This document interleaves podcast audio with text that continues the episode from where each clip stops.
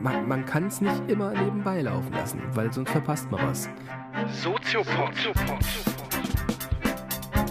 Nee, nee, man muss mitdenken. Ja, ja, oder gefährlich. Soziopod. Herzlich willkommen zur 40. Ausgabe des Soziopods. Wie die Zeit Und vergeht. Die Zeit dahin rast oder auch nicht, je nachdem. Wenn man die Erwartung hat, wir machen jede Woche eine Folge, dann nicht. Ja. Wenn man das über einen längerfristigen Zeitraum sieht, Mhm. dann ähm, ja. Ich begrüße äh, recht herzlich ähm, Professor ja, ja, ja, ja, ja. Dr. Nils Köbel. Ja, zumindest zwischenzeitlich. Ja, Ja. das Ja, musst du dann nochmal erklären. Naja, schnell erklärt, ich habe eine Vertretungs Vertretungsprofessur bekommen in Mainz. Ja, und äh, schön. hab ein eigenes Büro, ein großes.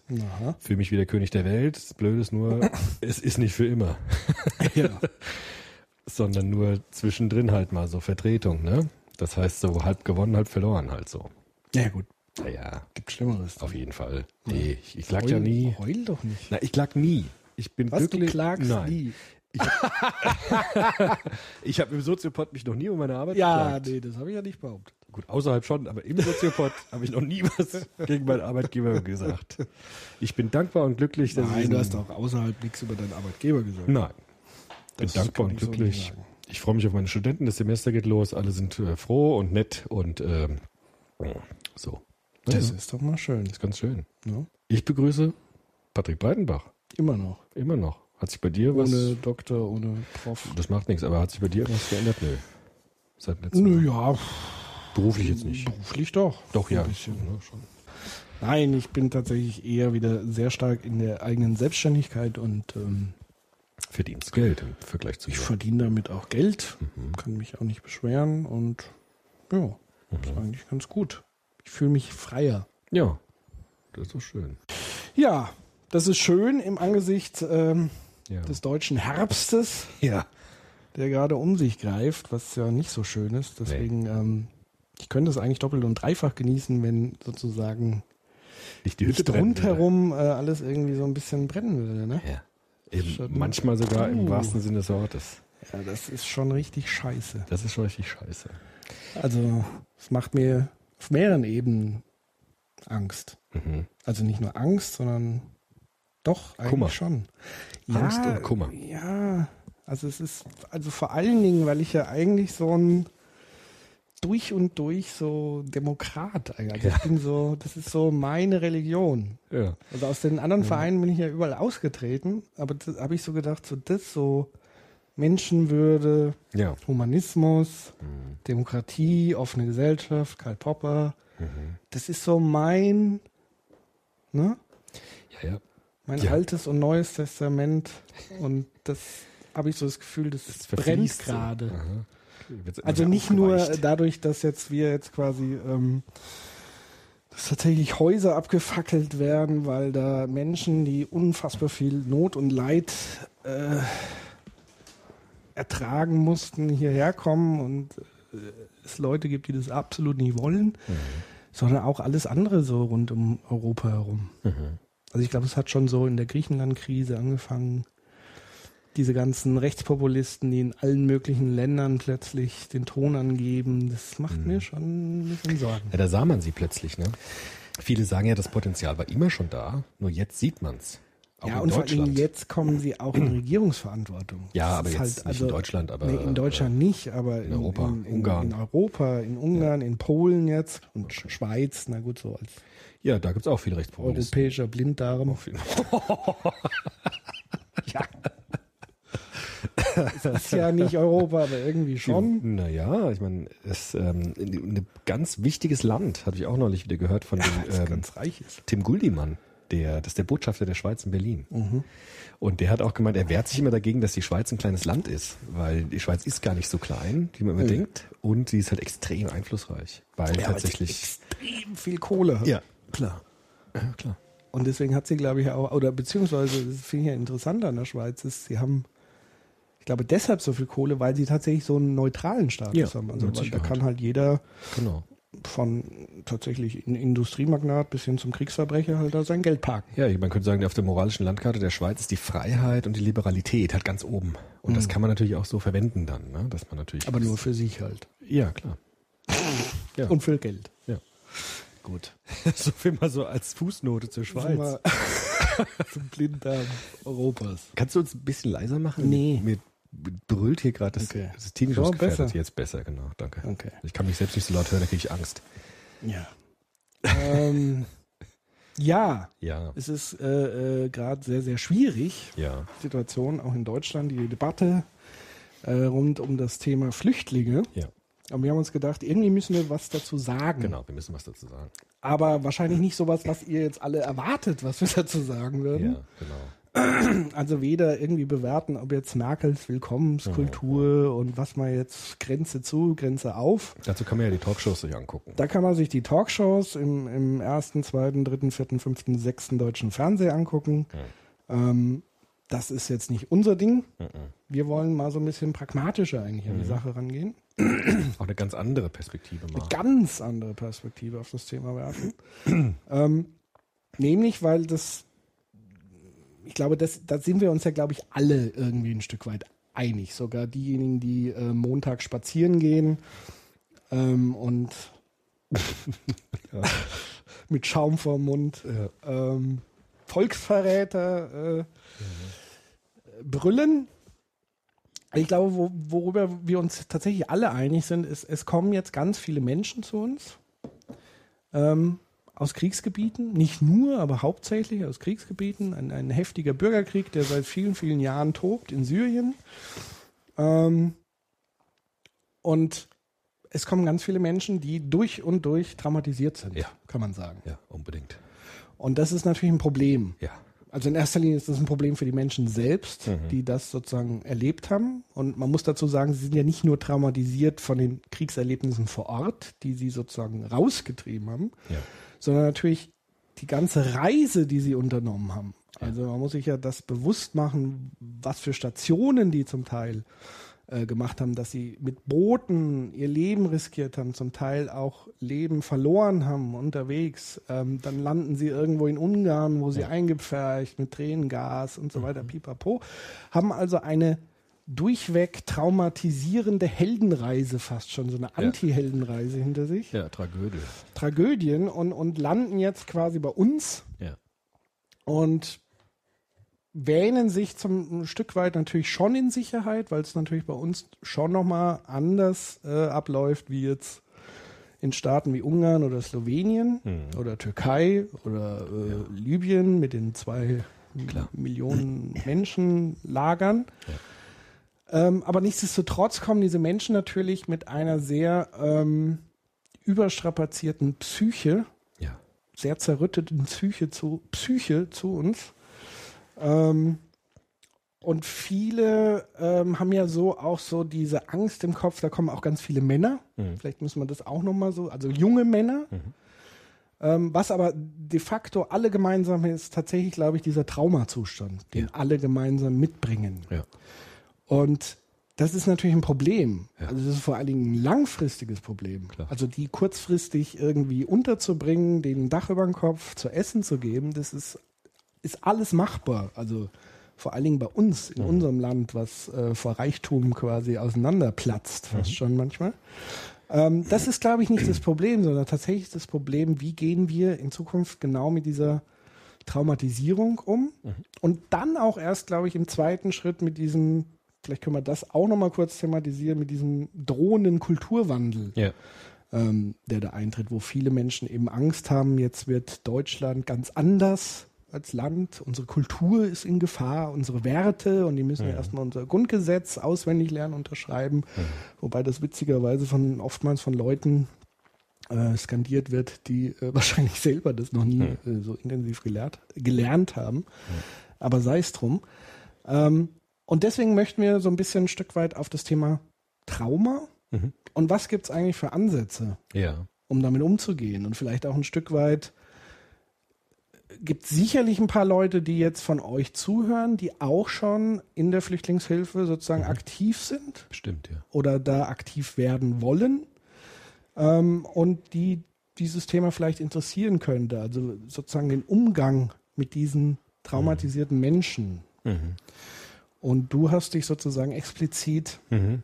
auf dieses Thema zum einen ähm, posttraumatische Belastungsstörung, Ja. nennt man das? Oder Genau. Syndrom? Nee, oder Störung. Störung. Mhm. Und äh, im zweiten Schritt zu gucken, okay, wenn sowas vorliegt, was gibt es denn eigentlich für pragmatische Ansätze, damit umzugehen und das zu heilen, zu, Ja. wie sagt man da, Zu begleiten, zu ne? begleiten, aufzuarbeiten. aufzufangen, Mhm.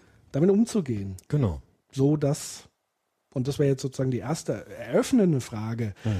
ähm, was ist denn so die, die äh, härteste Konsequenz aus dieser Störung, aus dieser posttraumatischen Störung? Also was ist so das Schlimmste, was im Grunde genommen Na gut, also. mit dem Menschen passieren könnte? Ja, also äh, das Schlimmste, was passieren kann, sind so Depersonalisierungszustände, nennt man das. Also dass man ähm, sich selbst nicht mehr fühlt beispielsweise, weil die gesamte Psyche überlastet ist und man das Gefühl hat, man ist nicht mehr äh, selbst der, der man früher war. Also es gibt so ganz schwere Depersonalisierungszustände bis hin zu Selbstmord. Das gibt es auch. Also wenn diese Erinnerungen an diese Ereignisse so stark sind, dass man sie nicht verarbeiten kann, gibt es natürlich auch Suizidfälle von posttraumatischen Belastungsstörungen. Was aber typisch ist, sind natürlich so ganz langfristige Störungsbilder, die durch Nachtraumatisierung entstehen bei Menschen. Und ähm, ich habe noch ein bisschen nachgeschaut nochmal, was es da auch für Formen gibt. Weil ich denke halt, dieses Therapiethema, als jemand einen weiteren Bogen nochmal gegriffen, posttraumatische Belastungsstörungsbehandlungen sind ein Teil von therapeutischen Maßnahmen. Deshalb finde ich sinnvoll, vielleicht nochmal ganz kurz den Unterschied zu machen von Sozialisation und Entwicklung. Das ist ja so ein Thema, das haben wir uns immer wieder mal angeschaut. Und jetzt nochmal spezieller auf diesen Begriff der Therapie auch einzugehen. Also was heißt eigentlich Therapie im Gegensatz jetzt zu Entwicklung und Sozialisation? Ja. Und ähm, wenn wir bei Sozialisation nochmal anfangen, darüber haben wir ja schon oft gesprochen, also Sozialisation als Persönlichkeitsentwicklung. Ja, Persönlichkeit zu entwickeln heißt ja Rollen annehmen zu können, gesellschaftlich handlungsfähig sein zu können, integriert zu werden in eine Gemeinschaft, in eine Gesellschaft. Kulturelle Werte Kulturelle Werte, genau. und äh, Auch nur Techn- vermittelt bekommen, sondern sie auch auszuleben genau, und auch, weiterzugeben. auch Techniken, Kulturtechniken, ne?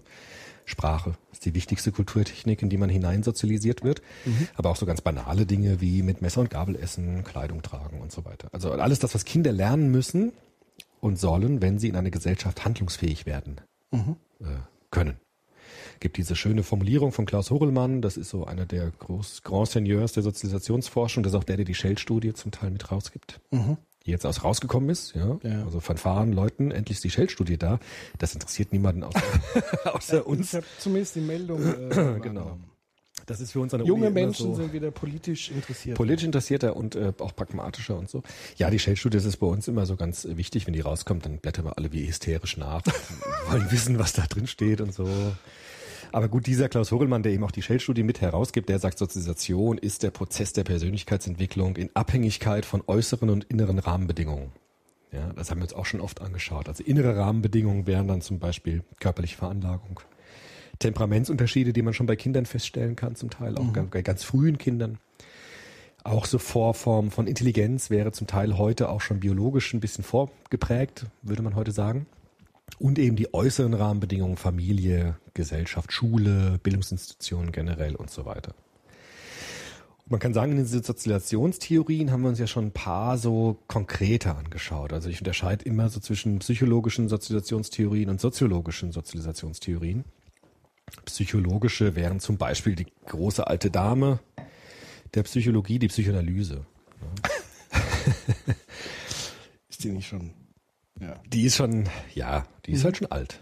Ja, Und entsprechend auch, ja, muss ja jetzt ja, genau, alt ja halt. reif sein. Alt, reif, ja, bisschen tattrig, bisschen tattrig vielleicht.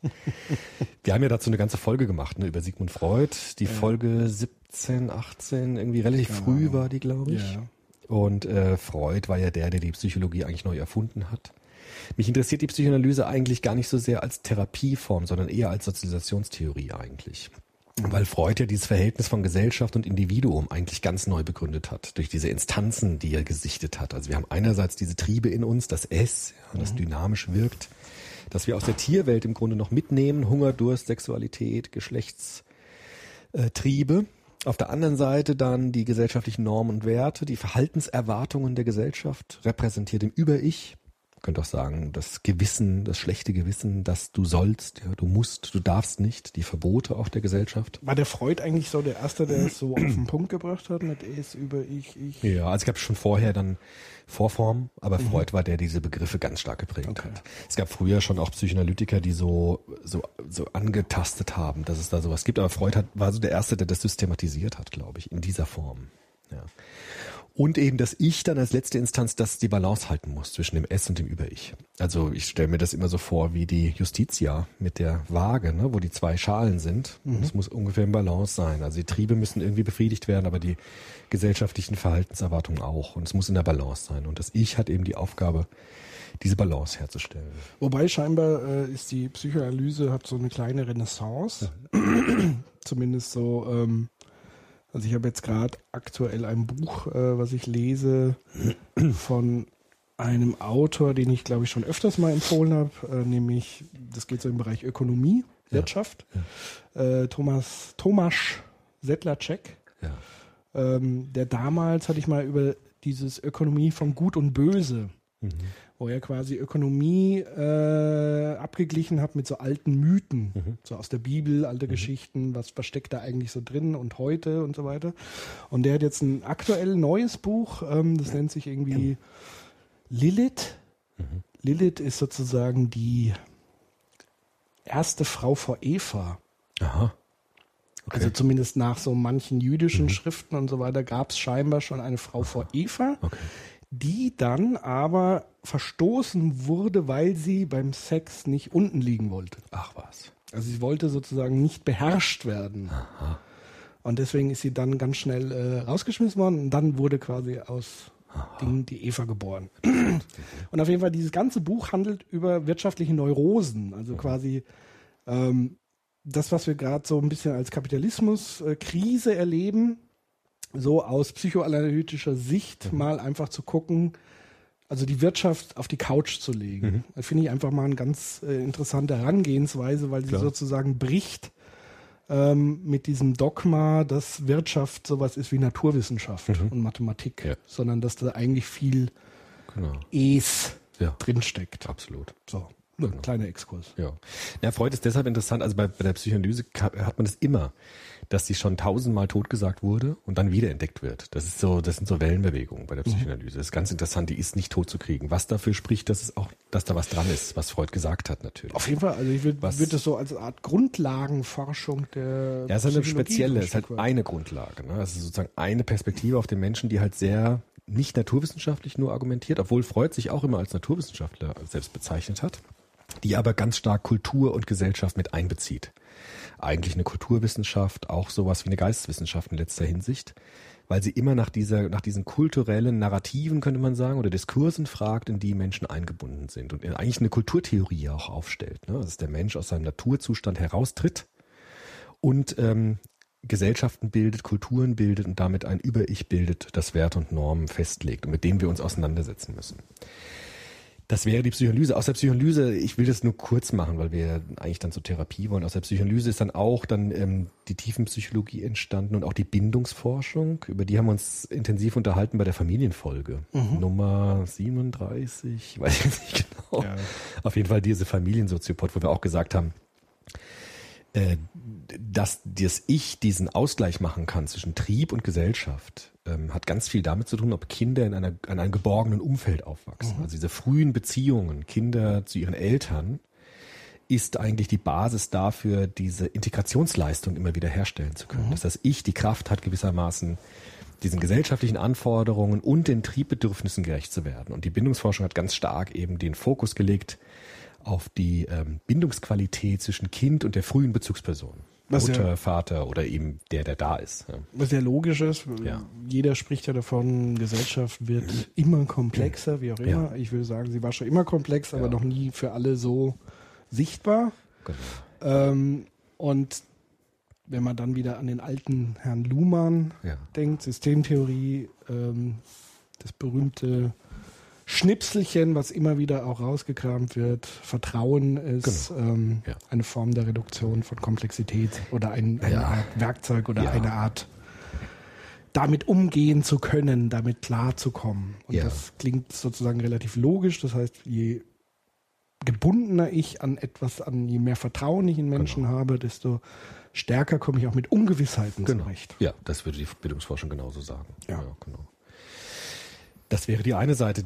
Die andere Sozialisationsperspektive, die aus der Psychologie herkommt, sind jetzt natürlich die naturwissenschaftlich orientierten Verfahren, vor allem voran die Lerntheorie. Ja, Der hat gesagt, mit diesen ganzen tiefen psychologischen Sachen von Freud halten wir uns nicht auf, sondern wir beobachten. Noch mal ganz kurz, was ist die Abgrenzung zwischen Psychoanalyse und Tiefenpsychologie? Tiefenpsychologie ist eine, jetzt eine therapeutische auch Weiterführung der Psychoanalyse. Also die Psychoanalyse hat ja begonnen mit Freud, der einfach die Leute auf die Couch gelegt hat und äh, biografisch erzählen ließ, also freie Assoziationen.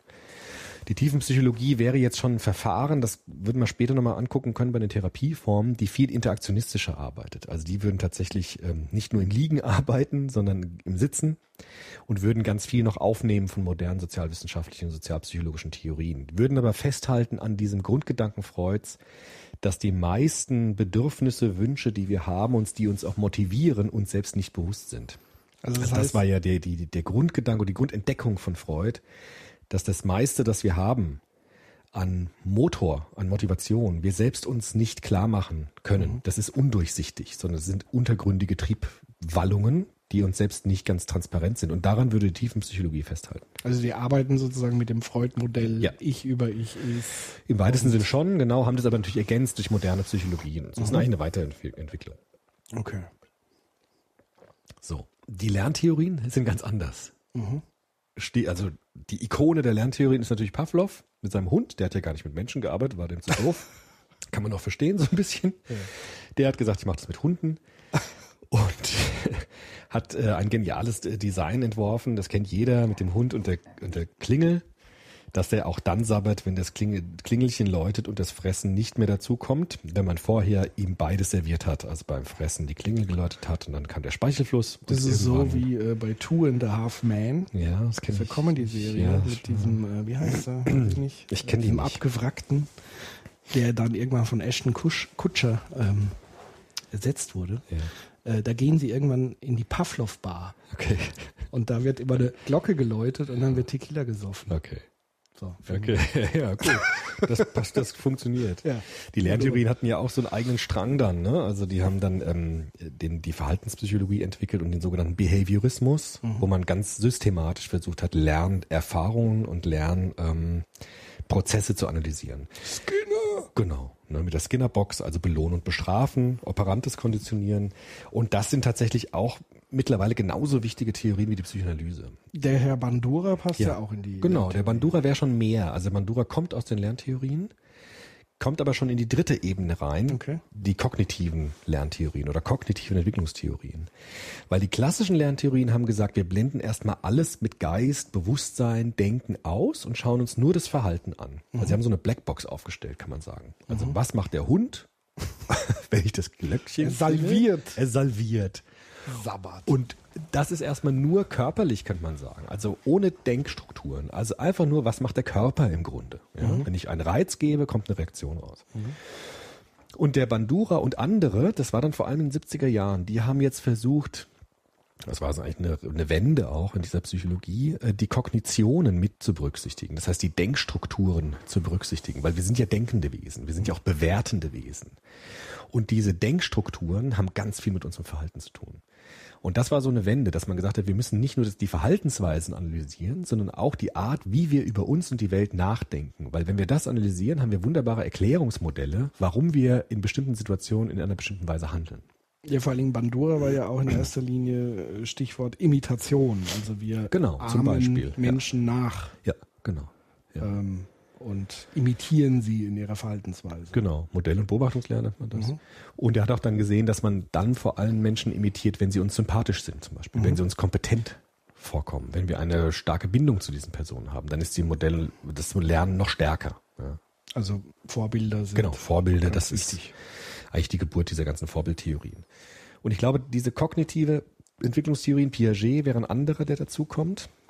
Da geht ja fast schon Richtung systemisch. Ja, auch, genau. Der hat die Systemiker ganz stark beeinflusst, weil er gesagt hat, Kinder werden nicht nur konditioniert, sondern Kinder entdecken die Welt aktiv, also gehen aktiv auf die Welt zu und äh, bilden die Welt in sich ab durch Konstruktionsprozesse. Ne? Da sind wir schon Konstruktivismus, Systemtheorie kommt dann auch ganz schnell, weil Piaget gesagt hat, die Welt ist eigentlich das Produkt unserer Verarbeitung der Wirklichkeit. Also die Frage, wie verarbeiten wir Informationen aus der Umwelt, ist entscheidend dafür, wie wir die Welt verstehen und wir verstehen sie, indem wir sie in uns selbst konstruieren und errichten.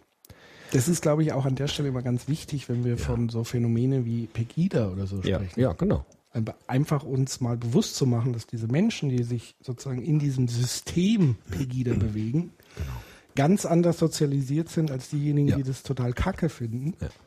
und gar nicht verstehen können, warum sie denn so Ja. agieren, wie sie agieren. Genau. Aber das ist, glaube ich, genauso ein guter, gutes Erklärungsmodell zu sagen. Zum einen so das Thema Imitation. Wenn ich so Leute wie einen Herrn Höcke oder so dufte finde, Klar, genau. Dann plapper ich zum Teil unreflektiertes nach. ja. Aber auch tatsächlich so die Frage, wie, wie habe ich im Laufe meiner Sozialisierung mein Weltbild konstruiert? Genau. Was gab es für Stationen auf meinem Lebensweg, dass ich so geworden bin, dass ich jetzt montags da mitmarschieren muss und äh, brüllen muss? Genau. Da sind Vorbilder ganz wichtig. Und eben diese Bewertungen. Also das kommen wir später nochmal drauf. Es gibt ein wunderbares Modell von Albert Ellis. So mit, Im Moment mein Lieblingspsychologe. Okay, kenne ich nicht. Kennst du nicht? Ist so ein kognitiver Verhaltenstherapeut. Weil Lebt er der lebt nicht mehr, leider. Oh. Der ist Anfang des Jahrtausends gestorben. Weil, vielleicht um es vorwegzunehmen, wir machen das deshalb jetzt nochmal im Schnelldurchlauf, weil jede Sozialisationstheorie eigentlich ein Pendant hat in der Therapieform. Also viele Sozialisationstheorien haben sich ja auch aus Therapieform heraus entwickelt. Das war auch bei Freud schon so. Also Freud war ja Arzt und er hat angefangen mit seinen Therapiesitzungen. Also er wollte Menschen heilen von bestimmten Symptomen und hat im Zuge seiner therapeutischen Arbeit eigentlich sein Sozialisationsmodell entwickelt, weil er gesehen hat, es gibt bestimmte Mechanismen, die bei manchen Menschen schief laufen und bestimmte Symptome hervorrufen und hat dann aus der Gegen, also aus dem Umkehrschluss die Theorie aufgestellt, wie es richtig läuft. Also er hat quasi Muster gesehen, Genau. die er dann formuliert hat. So ist es. Und deshalb kann man sagen, dass ganz viele ähm, psychologische Sozialisationstheorien ein Pendant haben als Therapieform. Ja. Bei der Lerntheorie war das nicht so, da hat man zuerst naturwissenschaftlich Verhalten beobachtet, aber dann kam natürlich sofort die Frage auf, wie kann ich das fruchtbar machen für Menschen, die Leidensdruck haben. Wie heißt dieser äh, oft zitierte Satz? Gib mir einen. Genau, von Watson ist der, Ja. gib mir einen Säugling und ich entscheide darüber, ob das ein Arzt wird oder ein Bettler oder so. Das war das Menschenbild. Das Menschenbild war das eigentlich eines Tonklumpens, der geformt wird. Tabula rasa nennt man das auch, also ein unbeschriebenes Blatt, das auf die Welt kommt. Der Mensch ist vollkommen ungeprägt und kann einfach durch Formung in die oder jene Richtung geprägt werden. Das war die Theorie der, der frühen Behavioristen. Das sieht man heute natürlich anders. Was natürlich interessant ist, weil es natürlich ganz weit wieder zurückgeht auf die alten Ja. Philosophen Rousseau versus Hobbes. Ja. Ja. Hobbes, der sagt, wir kommen als Bestie auf die Welt und müssen gezähmt werden. Und Rousseau, der auch wieder diese Metapher des. Unbeschriebenen Blattes und Ja. wir müssen einfach nur genug geliebt werden und Ja. dann können wir uns bestmöglich entfalten. Genau, also auch da sieht man, die Psychologien haben die Menschen nicht neu erfunden, Nee, sondern haben auch Perspektiven systematisiert, die es zum Teil vorher schon gab und so Mhm. weiter. Bei Shakespeare zum Beispiel, das lese ich immer wieder, dass der schon Formulierungen hatte, die ähnlich sind wie bei Freud. Also auch Shakespeare hat in seinen Dramen, bei Hamlet zum Beispiel, Mhm. gibt's immer wieder den Vater, der auftaucht und der mit ihm spricht, obwohl er schon tot ist. Und der hat auch schon so ein Vorempfinden gehabt für das Unbewusste. Ich glaube ja eh, dass Freud sich sehr stark von Shakespeare bedient hat. Zum also Teil auch. Ödipus und so weiter. ja, das sind natürlich die griechischen Dramen, da sah er ja auch schon. Ja, und Shakespeare wiederum die griechischen Genau, Dramen das ist- neu aufbearbeitet. Genau, es, es emergiert ja aus der Kultur Ja. heraus. Wir sind ja sozusagen Kultur, kulturwissenschaftlich aufgeklärt. Also es gibt keinen Menschen, der irgendwas erfindet, sondern es gibt sozusagen Emergenzen aus kulturellen Strömungen heraus. Aus Philosophie. großen, fetten Narrative, die Genau. wir nochmal neu äh, Absolut, ja, im Grunde ja. durchspielen. Ja. Oder einfach neu formulieren und damit auch ein bisschen verändern, aber nicht einfach neu von Null auf erfinden. Wer will das schon? Ja, das geht doch gar nicht. Guck dir Star Wars an. Gibt's jetzt einen neuen, ne? Ja, aber ich meine, so die ganze Star Wars Ja, ja, lässt sich ja wiederum Ja, in der absolut, alten genau. Mythologie. so. Herr der Ringe.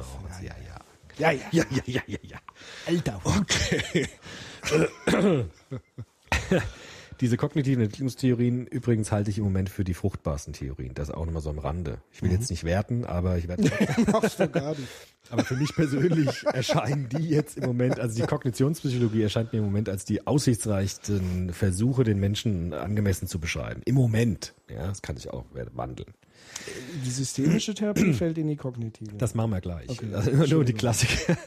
Die Systemiker nämlich jetzt noch eine andere Perspektive mit hinzu, nämlich die soziologische Perspektive. Systemiker sagen ja nicht, es gibt nur das Individuum und seine Verarbeitung, sondern es gibt jetzt die Einbindung des Individuums in Sozialsysteme, Familie, Betriebe, Gesellschaften, in Mikro-, Meso-, Makrostrukturen und die wirken wie Organismen. Ja, und das also Individuum ist eigentlich ein Teil eines Organismus und hat bestimmte Funktionen zu erfüllen. Und wenn irgendwo im System was nicht stimmt, dann wirkt es auf das Individuum zurück. Ja. Das führt uns nämlich zu den zweiten Soziationstheorie Strängen, nämlich den sozialwissenschaftlichen. Das haben wir auch schon oft gemacht, also machen wir es auch kurz.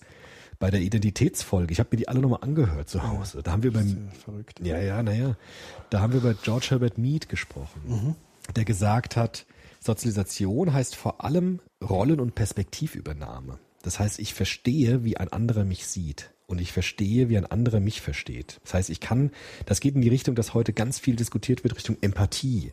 Aber kann man das, also kann das wirklich jeder? In Das- der gleichen Art und Weise? Also wenn man eine normale, nicht pathologische Entwicklung durchlaufen hat, kann das eigentlich jeder. Also zu erkennen, welche Erwartungen hat jemand an mich und Ja. wie sieht mich jemand aus seiner Perspektive. Das können wir nie ganz natürlich. Also Soziopathen sind dazu nicht in der Lage, Genau, zum das ist interessant, weil die dann auch, zum Beispiel mache ich jetzt auch viel mit Gewalt im Jugendalter wieder Mhm. an der Uni. Und da gibt's tatsächlich Kinder, die Gesichtsausdrücke anderer Kinder missinterpretieren. Die schlagen dann weiter, weil sie nicht verstehen, dass die unglaubliche Schmerzen haben und hören dann nicht auf zu prügeln. Und mit denen versucht man dann auch Empathietraining zu machen. Also wie fühlt sich jemand in einer bestimmten Situation? Wie fühlt sich der, der schlägt? Wie fühlt sich der, der geschlagen wird? Gibt's interessante Dinge, auch mit Kindern, zum Beispiel diese Mox Moritz Geschichten. Die sägen die Brücke an vom Schneider Böck. Und äh, total fies, weil der Schneider Böck ist ein beliebter Mann, der macht niemandem was und die machen das aus reiner Boshaftigkeit. Tja. Und dann kann man mit Kindern überlegen, wie fühlt sich jetzt der Schneider, wie fühlt sich Max und Moritz und so weiter. Und dann trainiert man Perspektivübernahme. Und das ist elementar wichtig für unser moralisches Bewusstsein. Ab welchem Alter findet das so statt? Das gibt so Stufen. Miet hat das sehr interessant untersucht. Also es fängt an mit Gesten. Dass Kinder im Kinderwagen schon, also ganz früh, äh, bestimmte Gesten interpretieren können. Soziales Lächeln zum Beispiel, Gesichtsausdrücke der Mutter. Da gibt es sogenanntes, auch witzig als, äh, so als Exkurs mal ganz kurz, da gibt es so Gesichtsdisplays der Mütter. Also man hat Mütter untersucht und beobachtet, äh, wie die mit ihren Kindern umgehen. Und das Interessante ist, es gibt Spiegelungsprozesse ganz früh. Die Mutter spiegelt das Kind und das Kind spiegelt die Mutter. Und das geschieht erstmal in so sehr starken, typisierbaren Gesichtsdisplays. Es gibt zum Beispiel ein Gesichtsdisplay, äh, gespielte Überraschung. Wow, na mein Kleiner. Uh. es gibt das Gesichtsdisplay des Das sozialen war aber Lächelns. sehr gespielt. Naja, aber das, das Interessante ja. ist, dass Mütter das auch übertreiben. Also Mütter Ja. oder Väter auch. Ja, ich sage jetzt Mütter, aber das ist nicht jetzt ähm, nur auf Mütter bezogen, sondern der, der primäre Bezugsperson, um es besser zu formulieren, überspitzt auch Gesten für das Kind. Also verdeutlicht das stärker als natürlicherweise ist diese, man, ich glaube, jeder, der uns jetzt hört, hat ein Bild von dieser gespielten Überraschung bei Kindern, im Kinderwagen. Ist es wahr? Genau. Und das machen äh, Bezugspersonen überspielt, also überspitzt sozusagen, was fast wie, eine, wie, ein, wie ein Schauspiel, weil sie ihrem Kind ganz deutlich zeigen wollen, was das ist.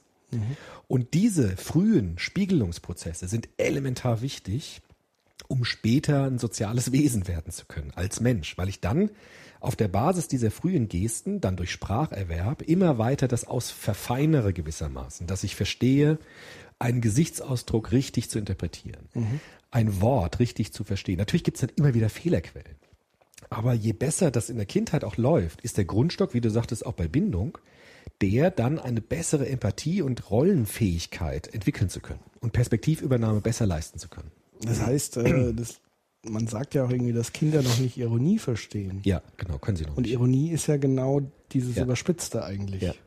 Nur Ironie ist total kompliziert, Ja. weil du meinst das Gegenteil von dem, was du sagst eigentlich. Aber du machst es ja durch diesen übertriebenen, Ja. durch diese übertriebenen Gesten. Damit signalisierst du ja zumindest unter Erwachsenen, weil. Kinder verstehen es noch nicht. Nee.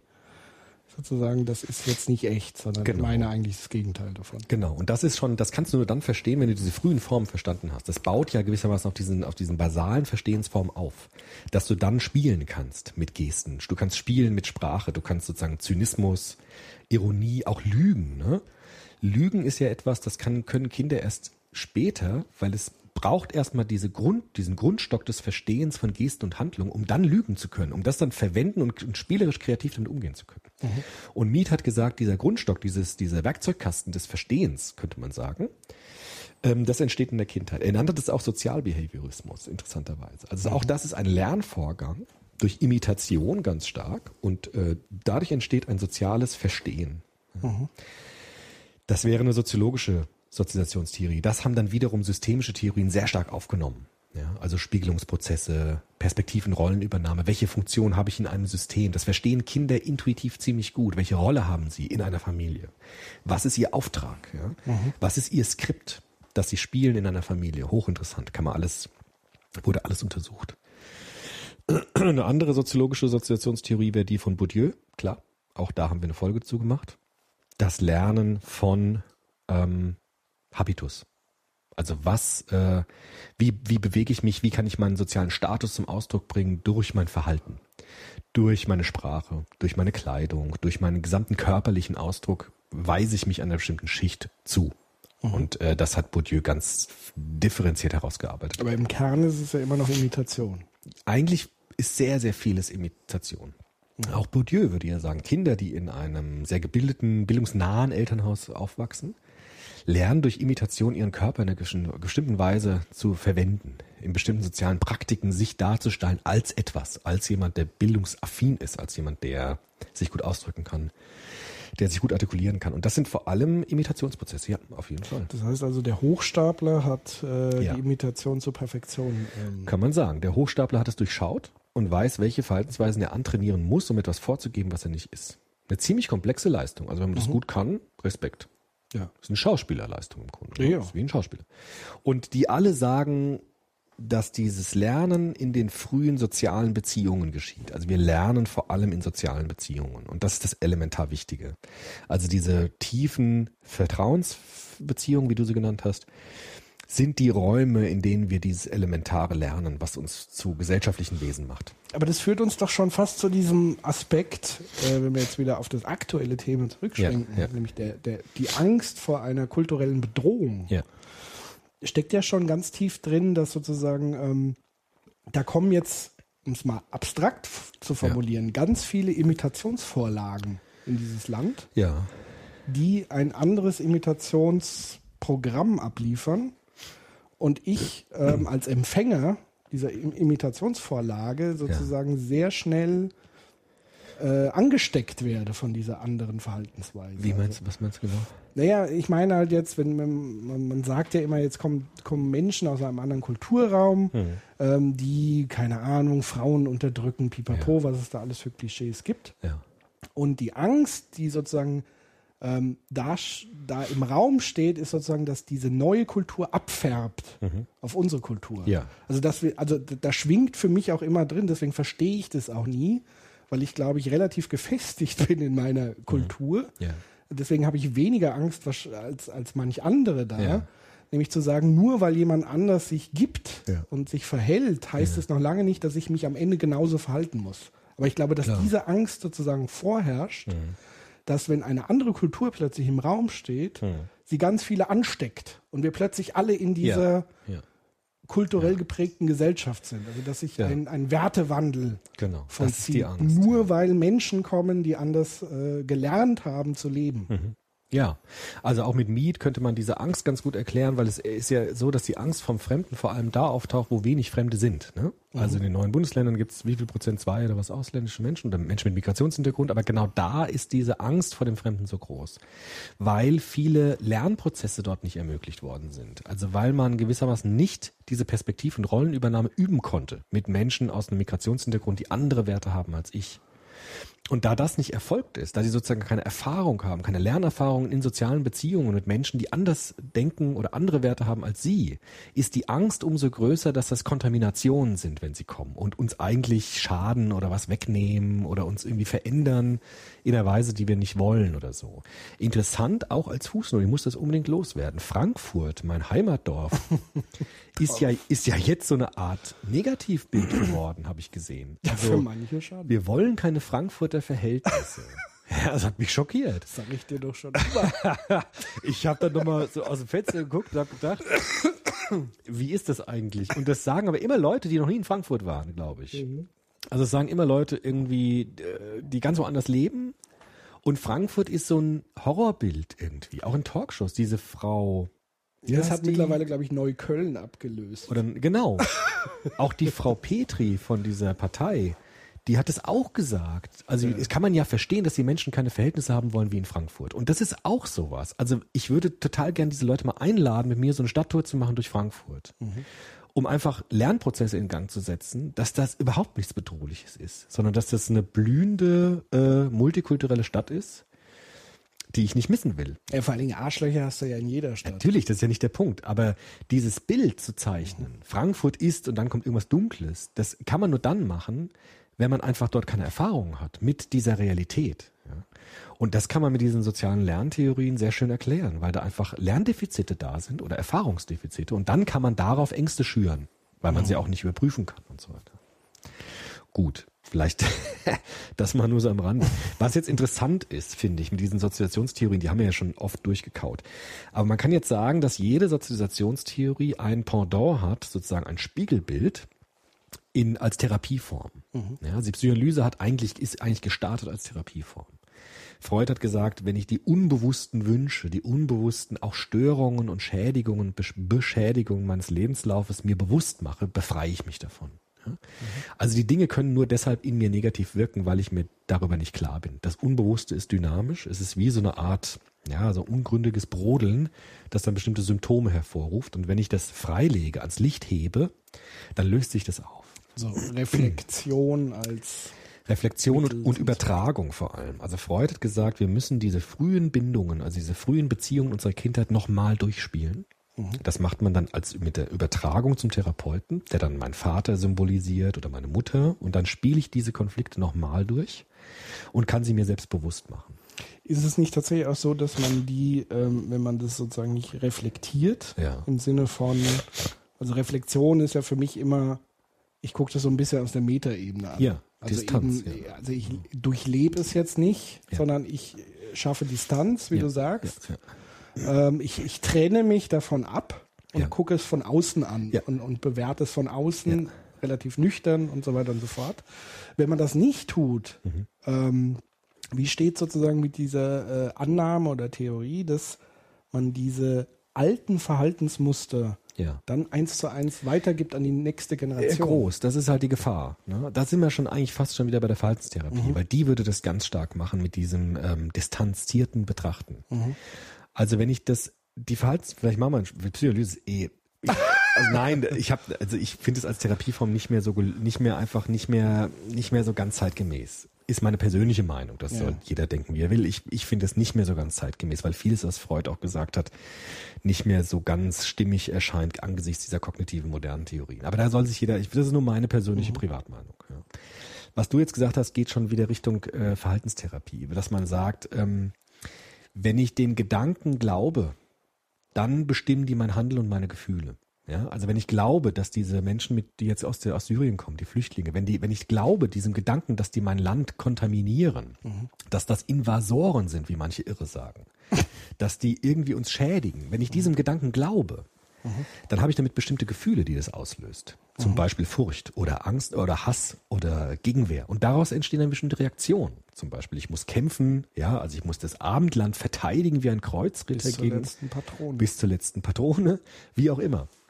Und jetzt würde die Verhaltenstherapie, vor allem die kognitive Prägung der Verhaltenstherapie sagen, wir müssen uns diese Gedanken erstmal anschauen und wir müssen sie nicht als Wahrheiten akzeptieren. Da sind wir auch wieder beim Konstruktivismus eigentlich ein bisschen.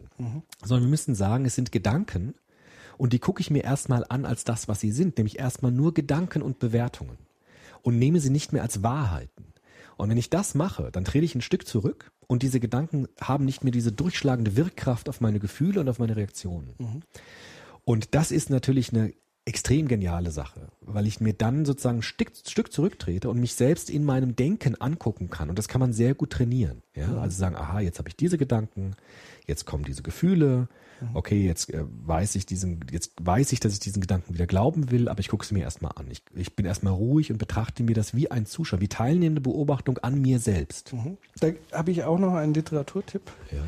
Auch einer meiner Lieblingsautoren, Robert Anton Wilson. Jetzt kein, ähm, kein Vollblutwissenschaftler, aber äh, der hat ein interessantes Buch geschrieben, Der- Der neue Prometheus. Ja. Und zwar hat er über soziale Intelligenz ähm, geschrieben und Entwickler oder äh, äh, Evolution der Intelligenz. Ja.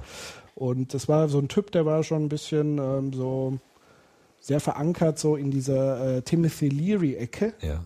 der ja auch so extrem so in diese Richtung äh, in seiner, äh, also der ja zum Beispiel das, was ja viele heute unterschlagen bei Timothy Leary, da denkt ja jeder, das ist hier der Drogenguru und so weiter, Ja. aber eine ganz wichtige wissenschaftliche Arbeit, die er damals in Harvard abgeliefert hat, war die Erkenntnis, dass der Therapeut immer mit die Therapie bestimmt mit Ja. seiner Haltung und seinem Absolut. Setting, dass das sozusagen abfärbt und Genau. so weiter. Also das war bis Absolut. dato gar nicht so bewusst äh, in der Psychologie und das hatte Leary ähm, unter anderem mit auf, auf den Tisch gebracht. Mhm. Und dieser Wilson, und das fiel mir jetzt ein, weil du gesagt hast, das Denken und so weiter äh, äh, beeinflusst das Handeln, der hat diesen, diesen prägnanten Satz äh, gesagt, ähm, ähm, was der Denker denkt, wird der Beweisführer beweisen. Ja, genau. Ja. Also sprich, was ich denke, versuche ich im nächsten Schritt irgendwie zu beweisen. Ja. Und das führt dann wiederum zu so selektiver Wahrnehmung. Ja, genau. Also das heißt, wenn ich diesen Grundgerüst folge, es kommen Invasoren in mein Land, Ja. dann werde ich meine Wahrnehmung Immer so darauf. selektiv ausrichten, dass jede Information, die ich zu Ja. diesem Thema bekomme, genau in dieses Setting reinspielt und ich werde genau das beweisen, was ich zuvor annehme oder denke, Genau. ähm, was der Fall ist. Genau. Es sei denn, ich schaffe es an irgendeinem Punkt meiner Biografie, diese Gedanken mir angucken zu können. Und zwar nicht mehr, indem ich sage, das ist wahr, sondern zu sagen, es ist eine Perspektive, die es sich zu überprüfen lohnt, ob sie überhaupt stimmt. Und das versucht eigentlich die kognitive Verhaltenstherapie. Ja, oder sich überhaupt diesen Mechanismus bewusst Genau, zu machen, genau, dass genau. das der Fall ist. Genau, dass Gedanken gewissermaßen auch Gefühle bei mir hervorrufen, wenn ich ihnen hundertprozentig glaube. Dann Genau. kommen daraus Gefühle und daraus Reaktionen. Und dass ich nicht die Wirklichkeit oder die, die, die, die Welt, wie sie ist, wahrnehme, sondern immer aus meiner Brille, aus meiner Interpretation, aus meiner Sozialisation heraus Genau. Sie so werte und damit konstruieren. Genau. Damit sind wir schon mitten in der Verhaltenstherapie. Okay. Wir haben die Psychoanalyse ein bisschen abgeschoben. Das tut mir auch leid, aber wir können diesen Freud, wir verweisen auf den Freud-Podcast. Wir haben da einen ganzen Podcast zu gemacht. Kann man alles gerne mal nachhören. Aber ich, Weil gut, den Kern haben wir jetzt quasi gerne haben wir gemacht. Aber ich finde diese kognitive Verhaltenstherapie total interessant für das Thema, was wir auch haben Mhm. mit den Flüchtlingen. Es gibt nämlich einen, diesen Albert Ellis, den ich schon angeführt habe. Der hat so ein schönes Modell aufgestellt. Das heißt ABC-Modell. Das kennst du bestimmt, hast du schon mal gehört. Mhm. Der sagt, es gibt drei Phasen unserer Wahrnehmung. Er sagt, es gibt einen Activator, das ist das A. Irgendwas passiert. Ein Ereignis passiert, eine Begegnung passiert, irgendetwas tritt mir als Wirklichkeit vor Augen. Dann gibt es ein Belief System, was ich habe. Finde ich einen wunderbaren Satz. Belief System heißt, es gibt bestimmte Grundhaltungen, Glaubenssätze, Annahmen, Bewertungen, die in mir sind, in meiner Psyche sind. Und das Entscheidende, sagt äh, Alice, ist jetzt nicht das A, der Anlass, das was passiert, sondern die Frage, wie ich das mit meinem bestehenden Belief System bewerte, was passiert. Ja? Und diese Bewertung dieses Anlasses führt dann zu Consequences, das ist das C.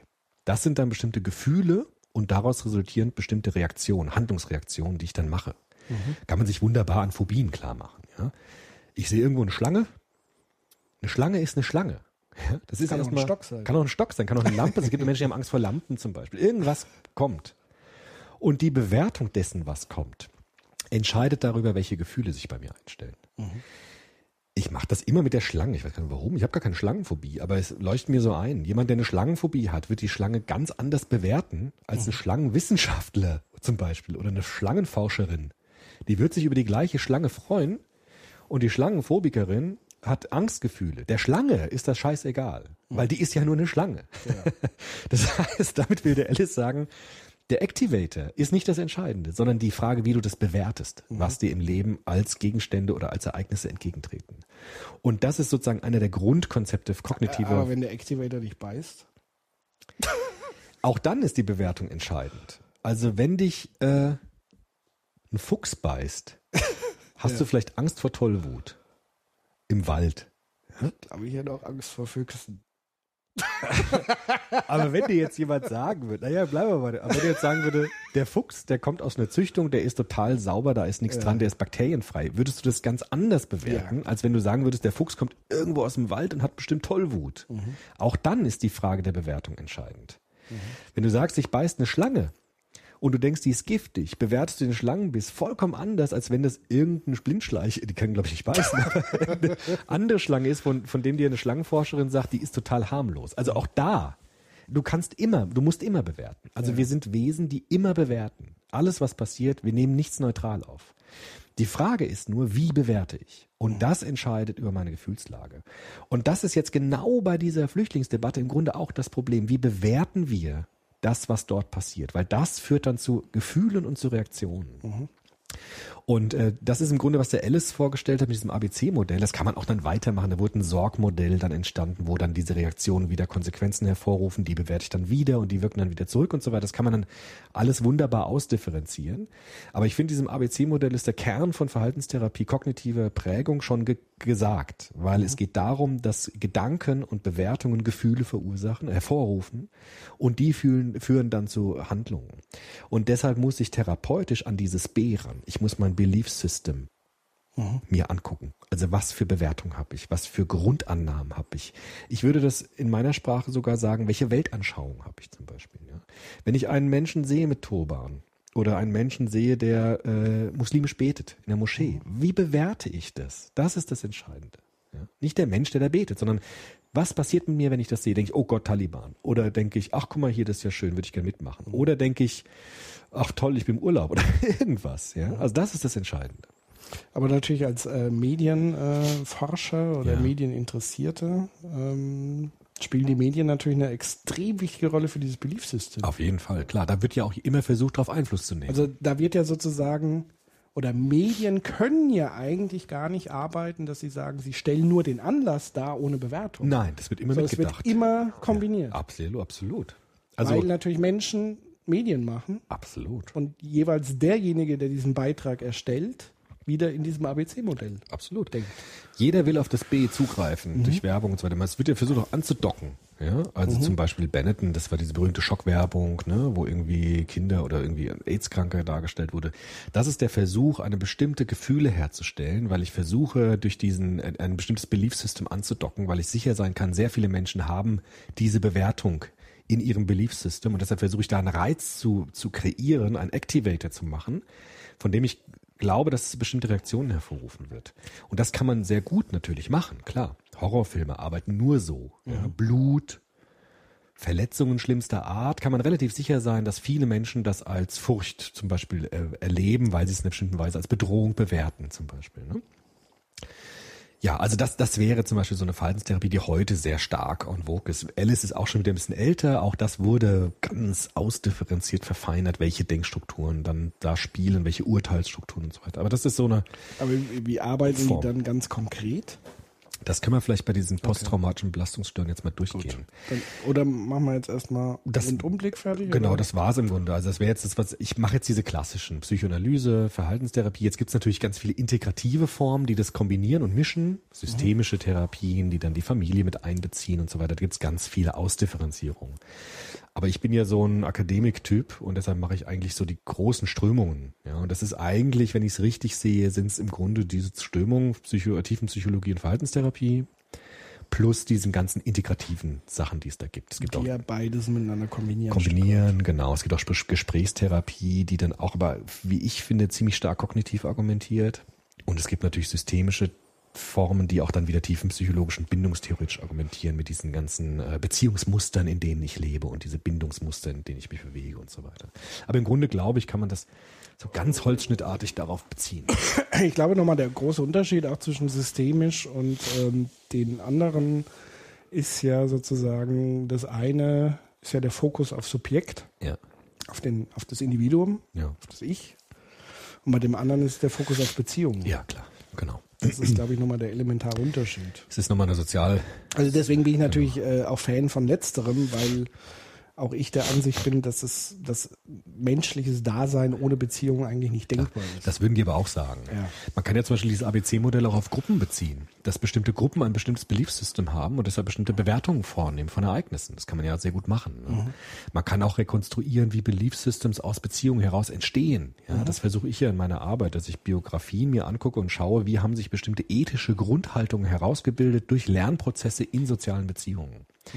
Das läuft natürlich so, Ja, klar. das eine schließt das andere Eben. nicht aus, Überhaupt sondern es wird ähm, angereichert. Das ist alles total angereichert und ausdifferenziert. Also ich kann jetzt nicht, ich bin da auch gar nicht so fit genug, die ganze Therapielandschaft jetzt darzustellen. Aber ich glaube, dass diese großen Grundströmungen immer noch ziemlich starke Bäume sind in so einem therapeutischen Garten. Ja, also es gibt dann so diese dicken Bäume und ganz viele Verästelungen halt dazwischen. Aber ich, meine, Psychoanalyse, also Tiefenpsychologie und Verhaltenstherapie sind die, die sich auch gut bewährt haben eigentlich. Vor allem eben die Verhaltenstherapie. Die ist halt bei Phobien, bei so konkreten Störungsbildern ist die, ja, Manfred Lütz hat mal gesagt, die ist quadratisch praktisch gut. Ja. Also die funktioniert, ist leicht anzuwenden, versteht irgendwie jeder. Gut. Jetzt würde ich gerne noch mal zu diesem Spezialfall kommen. Posttraumatische Belastungsstörung, weil ich denke, das, wie du es bei der An Anmoderation nennt man das, glaube ich, ne? gesagt hast, ist das, glaube ich, etwas, was heute mit diesem ganzen Kontext an Flüchtlingsproblematik äh, äh, verstörenderweise vollkommen übersehen wird, habe ich das Gefühl. Also wie du es ja sagtest, man redet immer von Integration und Sozialisation, wie werden die Menschen hier leben, wo werden sie wohnen, wo werden sie arbeiten. Das sind alles wichtige Fragen. Aber ich glaube auch, wenn man jetzt, also ich kenne das ja auch nur durch die Medien jetzt, diese Bilder. Ja, also nicht nur von Lampedusa, sondern auch, wie du sagtest, durch diese Balkanroute und so weiter, wie die Menschen einfach ähm, gemeinsam weinen, weil sie vollkommen verzweifelt sind. Kinder mit ihren Eltern weinen zusammen. Und das äh, ist, glaube ich, meines Erachtens extrem traumatisierend. Und darüber redet aber niemand. Also niemand redet über diese Kinder zum Beispiel, die das erleben müssen. Wie werden die damit umgehen? Wie werden die mit diesen Gedanken, mit diesen Bildern umgehen, die sie dort erfahren? Das ist eine krasse Frage. Und darüber Vor allem mit dieser Frage der permanenten Ausgrenzung. absolut. Und Also- man weiß überhaupt nicht, was passieren wird Ja. mit denen. Ja. Ich glaube schon, dass es viele Menschen gibt, die sich dessen bewusst sind, vor allem die Leute vor Ort. Die wissen das schon, weil die sehen das. Aber in der politischen Diskussion wird das meines Erachtens viel zu wenig berücksichtigt. Deshalb habe ich mir nochmal in dem ähm, äh, Lehrbuch für Psychologie, äh, Psychotherapie und Psychiatrie von Matthias Berger, ich muss ja die Quellen immer angeben, Ja. so ein dicker Wälzer, den habe ich nochmal durchgeblättert dieses Kapitel mir angeschaut über posttraumatische Belastungsstörungen und das ist relativ interessant, weil es da auch, ähm, das ist mittlerweile ganz gut beschrieben, obwohl es eigentlich relativ spät erst konkretisiert worden ist. Also dieses Thema Traumatisierung ist schon seit Jahrhunderten bekannt. Also da gibt es immer wieder Berichte von Menschen, die Schreckliches erlebt haben und darunter ihr Leben lang leiden. Populär wurde das zum Beispiel nach dem Zweiten Weltkrieg als das sogenannte KZ-Syndrom. Also ist klar, was damit gemeint ist. Menschen, die das Konzentrationslager oder Vernichtungslager überlebt haben, die ähm, haben Brüche. Wie heißt die mit Vornamen? Hildegard? Hannelore? Weiß ich jetzt nicht genau. Die Hildegard, ne? Hildegard haben Brüche. Die FDP-Vorsitzende, die frühere, ne? Das muss ich jetzt mal tatsächlich. Müssen wir mal gut- ich glaub- das ist, äh, peinlich. Hannelore, glaube ich. Oder Hildegard. Hildegard. Ja, ich meine Hildegard. Hildegard, Hildegard haben Hildegard haben Brüche. Die hat eine Autobiografie geschrieben, die habe ich vor ein paar Jahren mal gelesen, hochinteressant, wo sie beschreibt, wie die Menschen nach dem Krieg, die, die wurden KZler genannt, tatsächlich, die drin waren. die dann überlebt haben und dann auf den Straßen der zerstörten Städte so umherhuschten wie Gespenster, beschreibt sie das. Die waren so alle, die waren so ganz ausgemergelt natürlich, die sahen schon halb tot aus. Und die wurden auch die KZler genannt. Und das Interessante war, dass die unter massiven Traumatisierungen litten, natürlich durch das, was sie erlebt haben. Und gerade deshalb wieder ausgegrenzt wurden in dieser neuen Aufbruchsgesellschaft des Nachkrieges, weil die Geschichten erzählt haben, die keiner hören wollte. Weil die sich zurückgezogen haben, weil die auch Gefühlsregungen gezeigt hat, mit denen niemand was anfangen wollte und konnte. Ja. Weil die gewissermaßen in ihrer ganzen Körperlichkeit diese Schreckenserfahrungen repräsentierten und den Menschen auch zeigten. Man muss ja dazu sagen, weil wir das Thema Empathie ja schon Ja, angesprochen ja. haben. Empathie ist ja nicht was, was so leicht von der Hand fällt, sondern es ist ja unfassbar anstrengend. Ja, genau. Ja. Also das heißt, wenn ich mich wirklich in andere Menschen hineinfühle, erlebe Ja. ich ja sozusagen den Schmerz, Ja. den sie fühlen. Ja, Deswegen genau. ist das nachvollziehbar, Ja. dass wenn das sehr gehäuft Ja. stattfindet, dass man irgendwann, um seine eigene psychische Gesundheit wiederum zu schützen, Ja. dicht macht. Absolut. Und ich glaube auch gerade nach, das hat der ähm, der Dings. Ah, ich vergesse den Namen immer. Wer ist denn jetzt? Ach, der Chroniker des Zweiten Weltkrieges, der, ähm, ach, ich sag's dir gleich. Ach, Quatsch. nein, nein, nein. Ähm, ach, ich sag's dir gleich. Ja. Der hat auch geschrieben, dass äh, das nach dem Krieg einfach niemand hören konnte und wollte, weil die Leute es einfach unglaublich zu viel hatten. Also das Leid war so groß, dass die Menschen auch abgeschottet haben und gesagt haben, wir machen jetzt Wiederaufbau. Also einfach alles nach vorne, alles raus, alles weg und alles nach auf wieder, alles auf Neustart quasi gemacht haben. Ja, Walter Kempowski heißt der. Das fällt's mir wieder. Der hat gesagt, die Leute, der hat auch, der Walter Kempowski hat diese ganzen ähm, Biografien gesammelt von diesen Kriegsflüchtlingen und von den KZ-Lern und so weiter, von diesen schrecklichen, äh, von den Überlebenden dieses Krieges. Und keiner hat diese Bücher angenommen. Die Verlage wollten die nicht haben, weil die gesagt haben, die Leute wollen das nicht lesen, weil die das alle erlebt haben und sie wollen von dir nicht diese Geschichten hören. Das ist so ein bisschen wie mit dem Viktor Frankl, Ja. den hatten wir ja auch schon mal, Ja. ähm, der ja sozusagen auch seine KZ-Geschichte Ja. Bemerkenswerterweise in einem sehr versöhnlichen Tonus Ja. geschrieben hat. Ja. Ähm, und das Buch hat jahrzehntelang gefloppt, Ja. ja. ist eingestellt worden und aber danach war das ein absoluter Bestseller und die konnten mit den Auflagen nicht nachkommen. Also das heißt, da war die Zeit offenbar noch nicht reif, Genau. um über diese Dinge zu sprechen und darüber nachzudenken, sondern wirklich, und das wäre ja der Punkt der Verdrängung Ja. Ein Stück weit. Genau. Auch als Mittel, um Als. Psyche zu schützen. So ist es. Und das ist bei posttraumatischen Belastungsstörungen schon zum Beispiel ein Hauptmerkmal. Die Unfähigkeit darüber zu reden, erstmal, für Opfer. Also ich habe das nochmal nachgeschlagen, das wurde 1980 erst äh, definiert, was das ist. Es gibt ja so diesen berühmten Katalog an Störungsbildern, das ist dieses CD-Kategorisierungssystem. Ja. Da wurde zum ersten Mal das Post-Traumatic Stress Disorder, ja, PTSD oder eben die posttraumatische Belastungsstörung PTBS äh, als eigenes Störungsbild überhaupt erst qualifiziert. Früher wurde das subsumiert unter, unter Depression oder Angststörung und so weiter. Aber gerade auch durch diese Aufarbeitung, glaube ich, diesen, der Zweiten Weltkriegserfahrung hat man gesehen, es ist ein eigen, eigenes Störungsbild. Und jetzt kann man sich mal ähm, anschauen, was da diagnostische Kriterien sind für so eine posttraumatische Belastung. Aber ist ja. letztendlich nicht bei jeder oder fast jeder Art von psychischen Störung liegt da nicht irgendwie so ein Trauma zu kommen? Freud würde sagen, ja. Also Freud würde sagen, es gab irgendwo einen Knacks in der Biografie und dann hat sich das dann weiter geprägt. Das ist vielleicht sogar auch so. Nur diese starken Traumatisierungen, die haben nochmal einen Grad erreicht, der ein eigenes Krankheitsbild auch hervorbringt. Also nicht einfach nur Neurosen im Sinne von Angstreaktionen vor Tieren oder irgendwelche Beziehungsstörungen oder so, so diese neurotischen Störungen, sondern konkrete, typisch identifizierbaren Störungsmuster, die auf massive Traumatisierung hindeuten. Und das kann eben, Traumatisierung können immer passieren im Lebenslauf. Freud hat ja vor allem die Kindheit sich angeschaut ne, und diese Beziehungsstörung, die Lerntheorie am Anfang auch. Aber posttraumatische Belastungsstörung kam eben ganz stark auf bei Kriegsveteranen. Im Vietnamkrieg dann zum Beispiel auch. Bis hin jetzt zum Irakkrieg, Afghanistan-Einsatz, wo es äh, massive posttraumatische Belastungsstörungen bei den Soldaten gibt, gab und gibt. Und man gesehen hat, die können auch im Erwachsenenalter auftreten und können dann ab dort die Biografie massiv schädigen. Deshalb eigenes Störungsbild. Man muss auch sagen, die meisten traumatischen Erfahrungen, die wir erleben im normalen Leben, da haben wir ja auch manchmal traumatische Erfahrungen. Aber die liegen innerhalb normaler menschlicher Erfahrung. Also die, der größte Teil traumatisierter, belastender Erlebnisse kann man ohne Probleme bewältigen. Das hängt einen dann vielleicht wirklich noch ein bisschen nach, aber ist, ist bewältigbar. Ja. Dann ist dann wahrscheinlich auch wieder entscheidend, in welchen Bindungsverhältnissen Ja, ich lebe. absolut, Also, weil ja. natürlich ein Kriegstraumata, da ist ja alles Ja, zerstört. ja, Also mein, meine ganze Sicherheit Genau. der eigenen Existenz ist ja dauerhaft Ja. in Gefahr.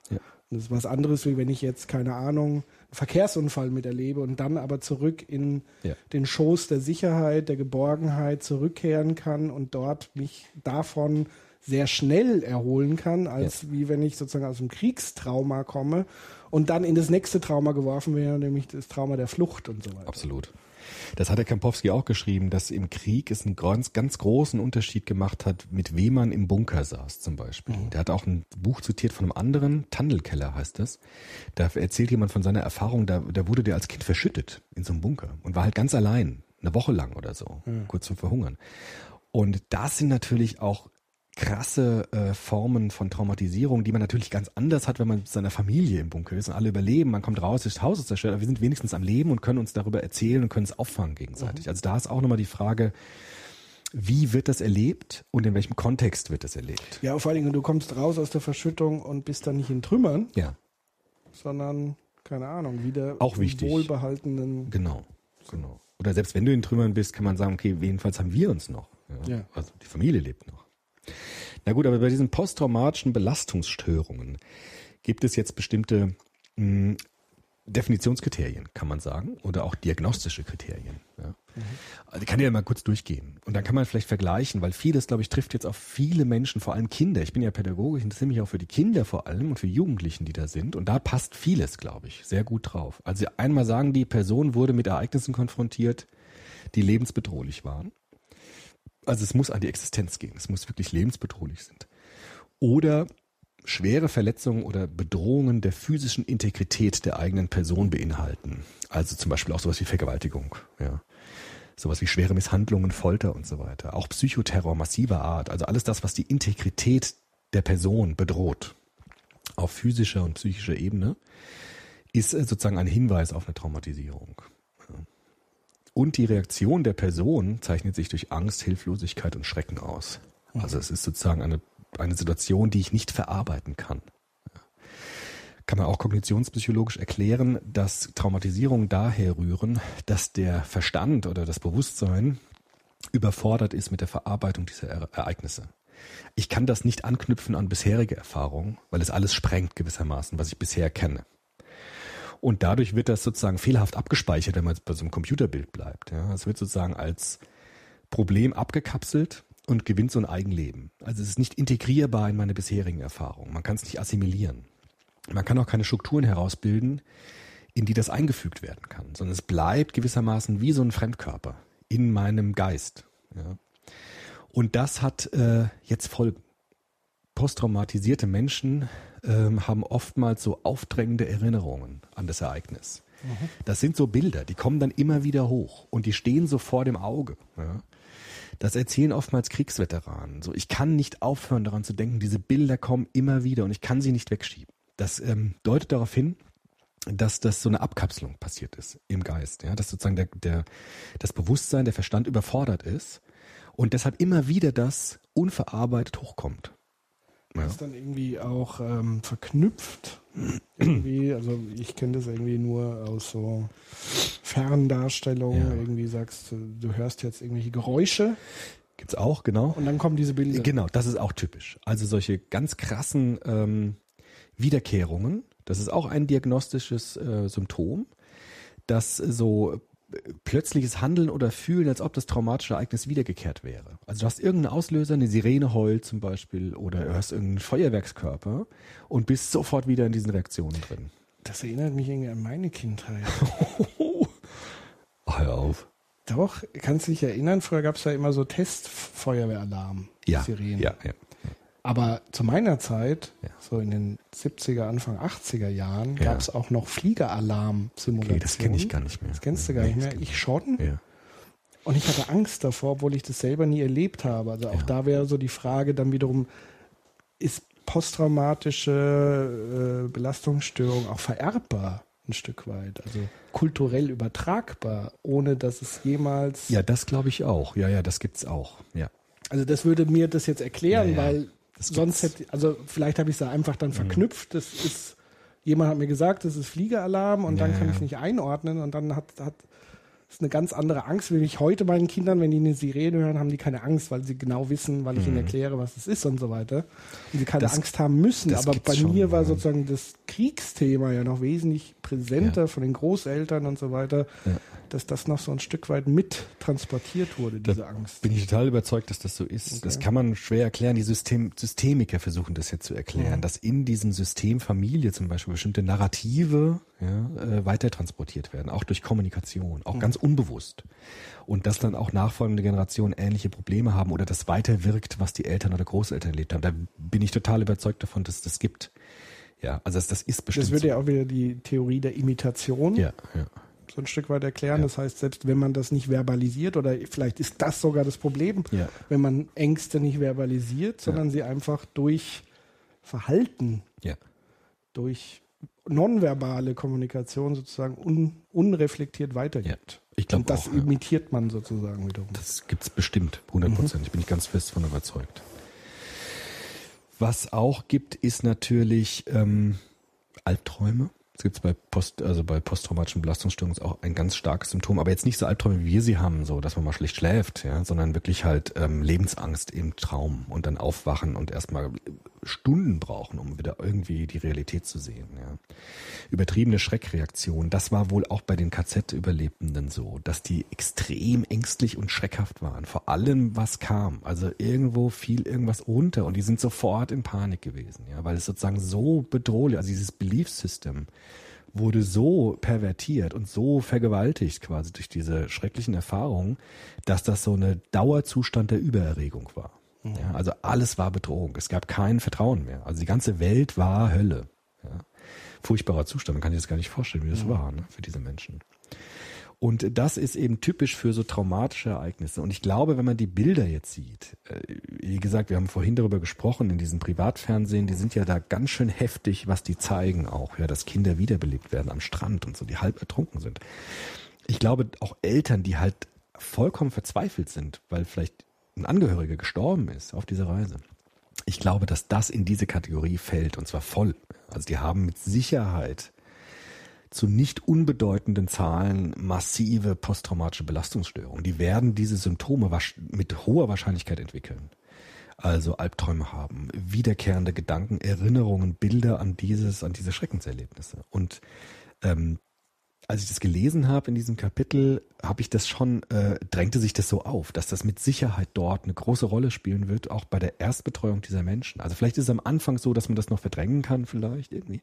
Aber das wird kommen. Also auch das Thema wird kommen und die Frage ist, wie gehen wir damit um, ist vielleicht nochmal vorgeschaltet der Frage, wie wir dann Integration und Sozialisation ermöglichen für diese Menschen. Also bevor man fragt, was die für eine Arbeit kriegen und wie die leben, wäre vielleicht für eine Erstversorgung diese Fragen auch sehr wichtig. Ja.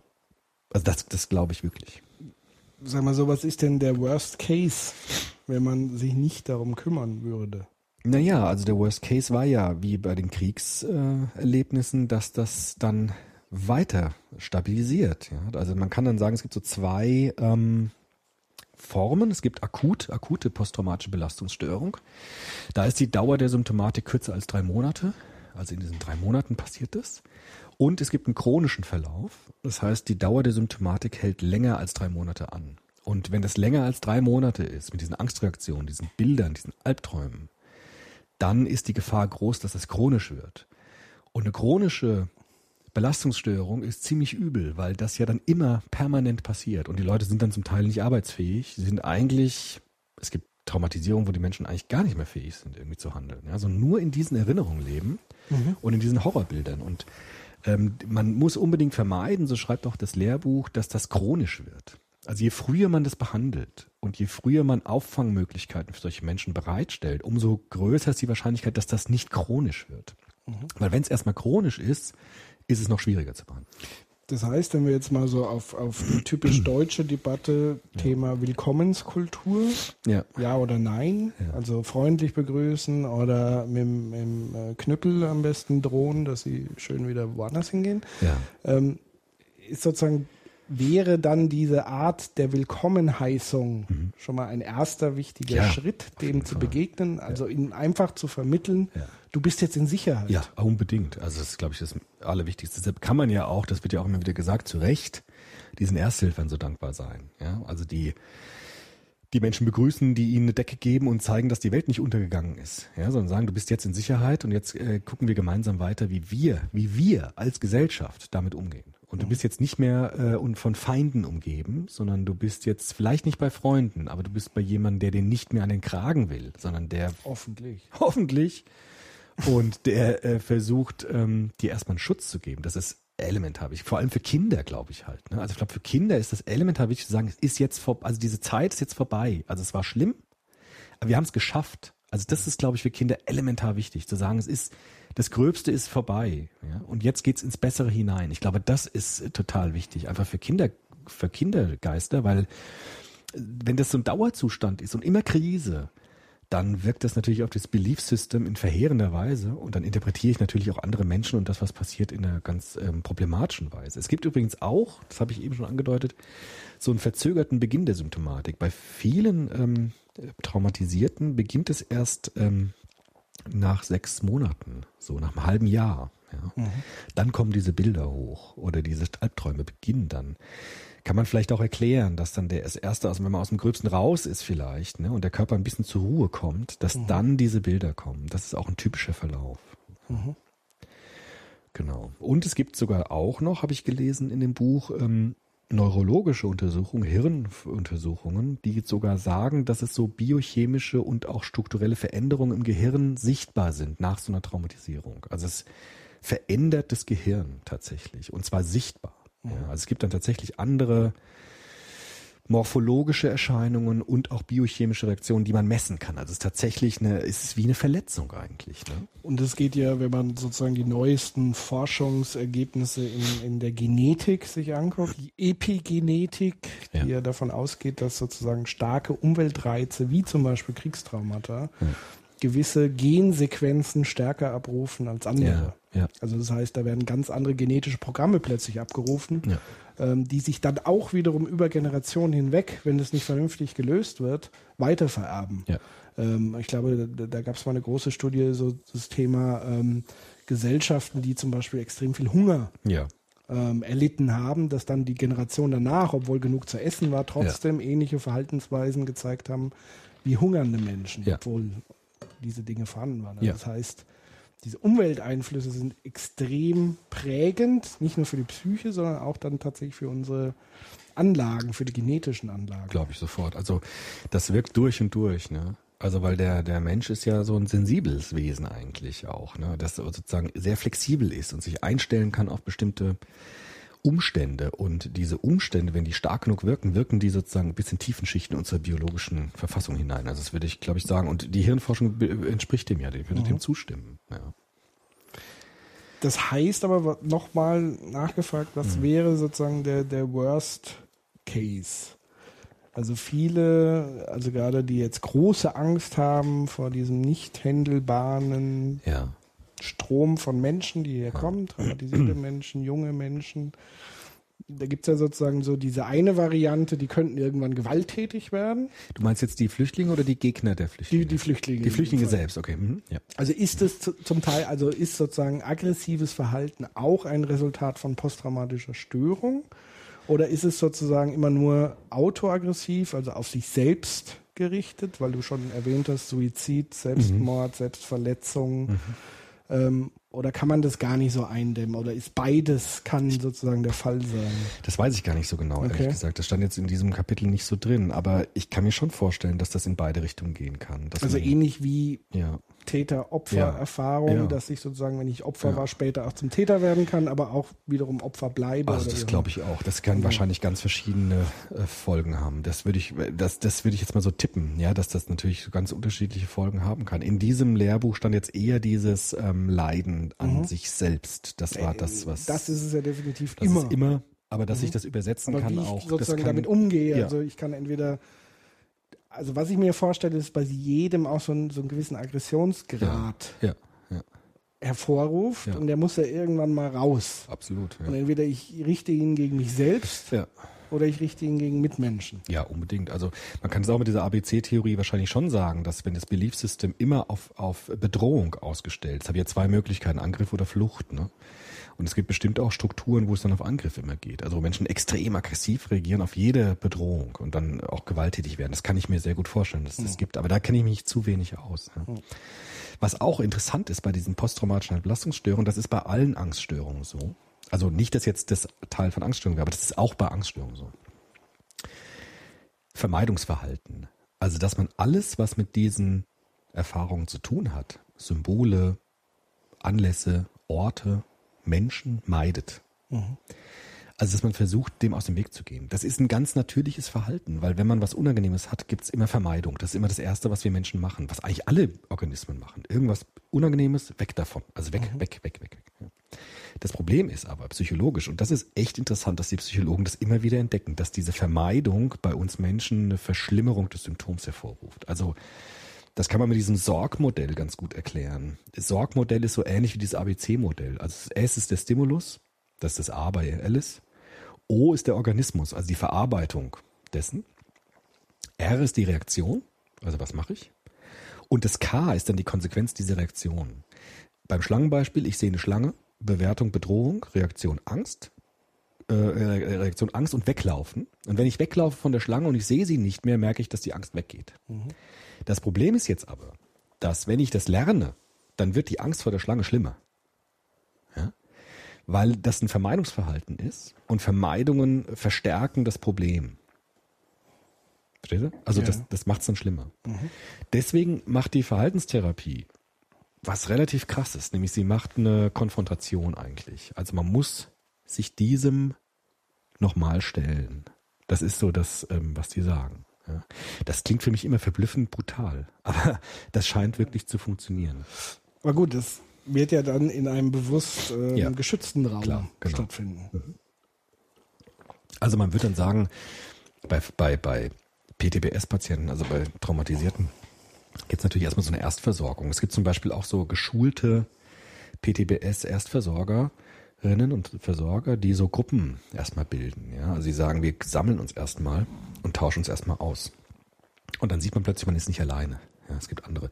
Und die Gruppe ist so wie so ein Resonanzboden für mich. Also ich kann sehen, es gibt ähm, Parallelen. Der hat das auch so erlebt. Es gibt vielleicht sogar die Möglichkeit, das anders zu sehen. Der andere hat das vielleicht selber erlebt, bewertet das aber anders. Also kann ich meine Gedanken mir angucken und so weiter. Deshalb sind so Gruppen immer sehr gut, ja, weil Gruppen sind immer Spiegelungen und Alternativen, die ich sehen kann. Also es gibt eine andere Möglichkeit, vielleicht damit umzugehen als ich, weil jemand Ähnliches erlebt hat, aber anders darauf reagiert. Oder ich sehe, dass ich nicht alleine damit bin, sondern es gibt andere, die das auch erlebt haben. Das heißt, diese ersten Gruppenbegleitungen, ja, auch die Anerkennung des Leids, das ist übrigens auch wichtig, jemandem zu sagen, ich verstehe, dass du verängstigt bist, weil das war auch wirklich scheiße. Ja, das müsste man vielleicht bei diesen Flüchtlingen auch sagen. Also erstmal zu sagen, bevor wir darüber reden, ob du wieder gehen musst oder ob du hier bleiben kannst oder was mit dir langfristig wird, erstmal zu sagen, das, was du hier hinter dir hast, verdient eine gewisse Anerkennung. auch hinsichtlich dieser negativen Folgen. Also sagen, das war richtig krass und du hast auch ein Recht darauf, äh, jetzt äh, auch schwach zu sein. Ja, oder auch Hilfe in Anspruch nehmen zu können. Und das ist ele elementar wichtig bei, bei diesen Problemen. Ja. Ja, ich glaube, das wird halt in dieser Debatte, äh, gibt's halt einfach zwei Ebenen, die äh, sich immer in die Quere kommen. Also es gibt sozusagen diese politische Ebene, die ja ganz stark thematisiert wird, die ja, auch von äh, Parteien thematisiert wird. So die Frage, gerade beim Thema Willkommenskultur, man darf sie eigentlich nicht äh, herzlich aufnehmen, weil das das Signal politisch nach außen gibt, äh, jetzt kann jeder kommen. Ja. Ist ja ein Stück weit nachvollziehbar. Ja.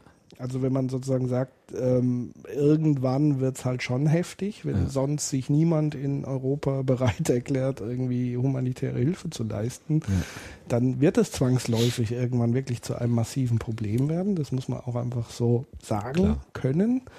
Ähm, aber für mich ist natürlich schon so die Frage, wo setze ich die Prioritäten? Setze ich sie auf humanit humanitärem Level?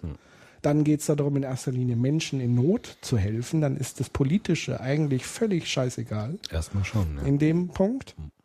Ähm, oder konzentriere ich mich erstmal auf diese politischen, um dann das andere einzudämmen, aber damit löse ich das Problem ja nicht. Für die Menschen vor Ort. Für die nicht. Menschen, die betroffen sind, Nee. löse ich das Problem nicht, sondern ganz im Gegenteil, ich lasse sie in ihrer Not Ja. alleine. Ich lasse sie entweder saufen oder ich lasse sie in, in äh, extrem miesen, noch mieseren äh, Auffanglagern äh, sozusagen mehr oder minder ihrem Leid ähm, sie überlassen.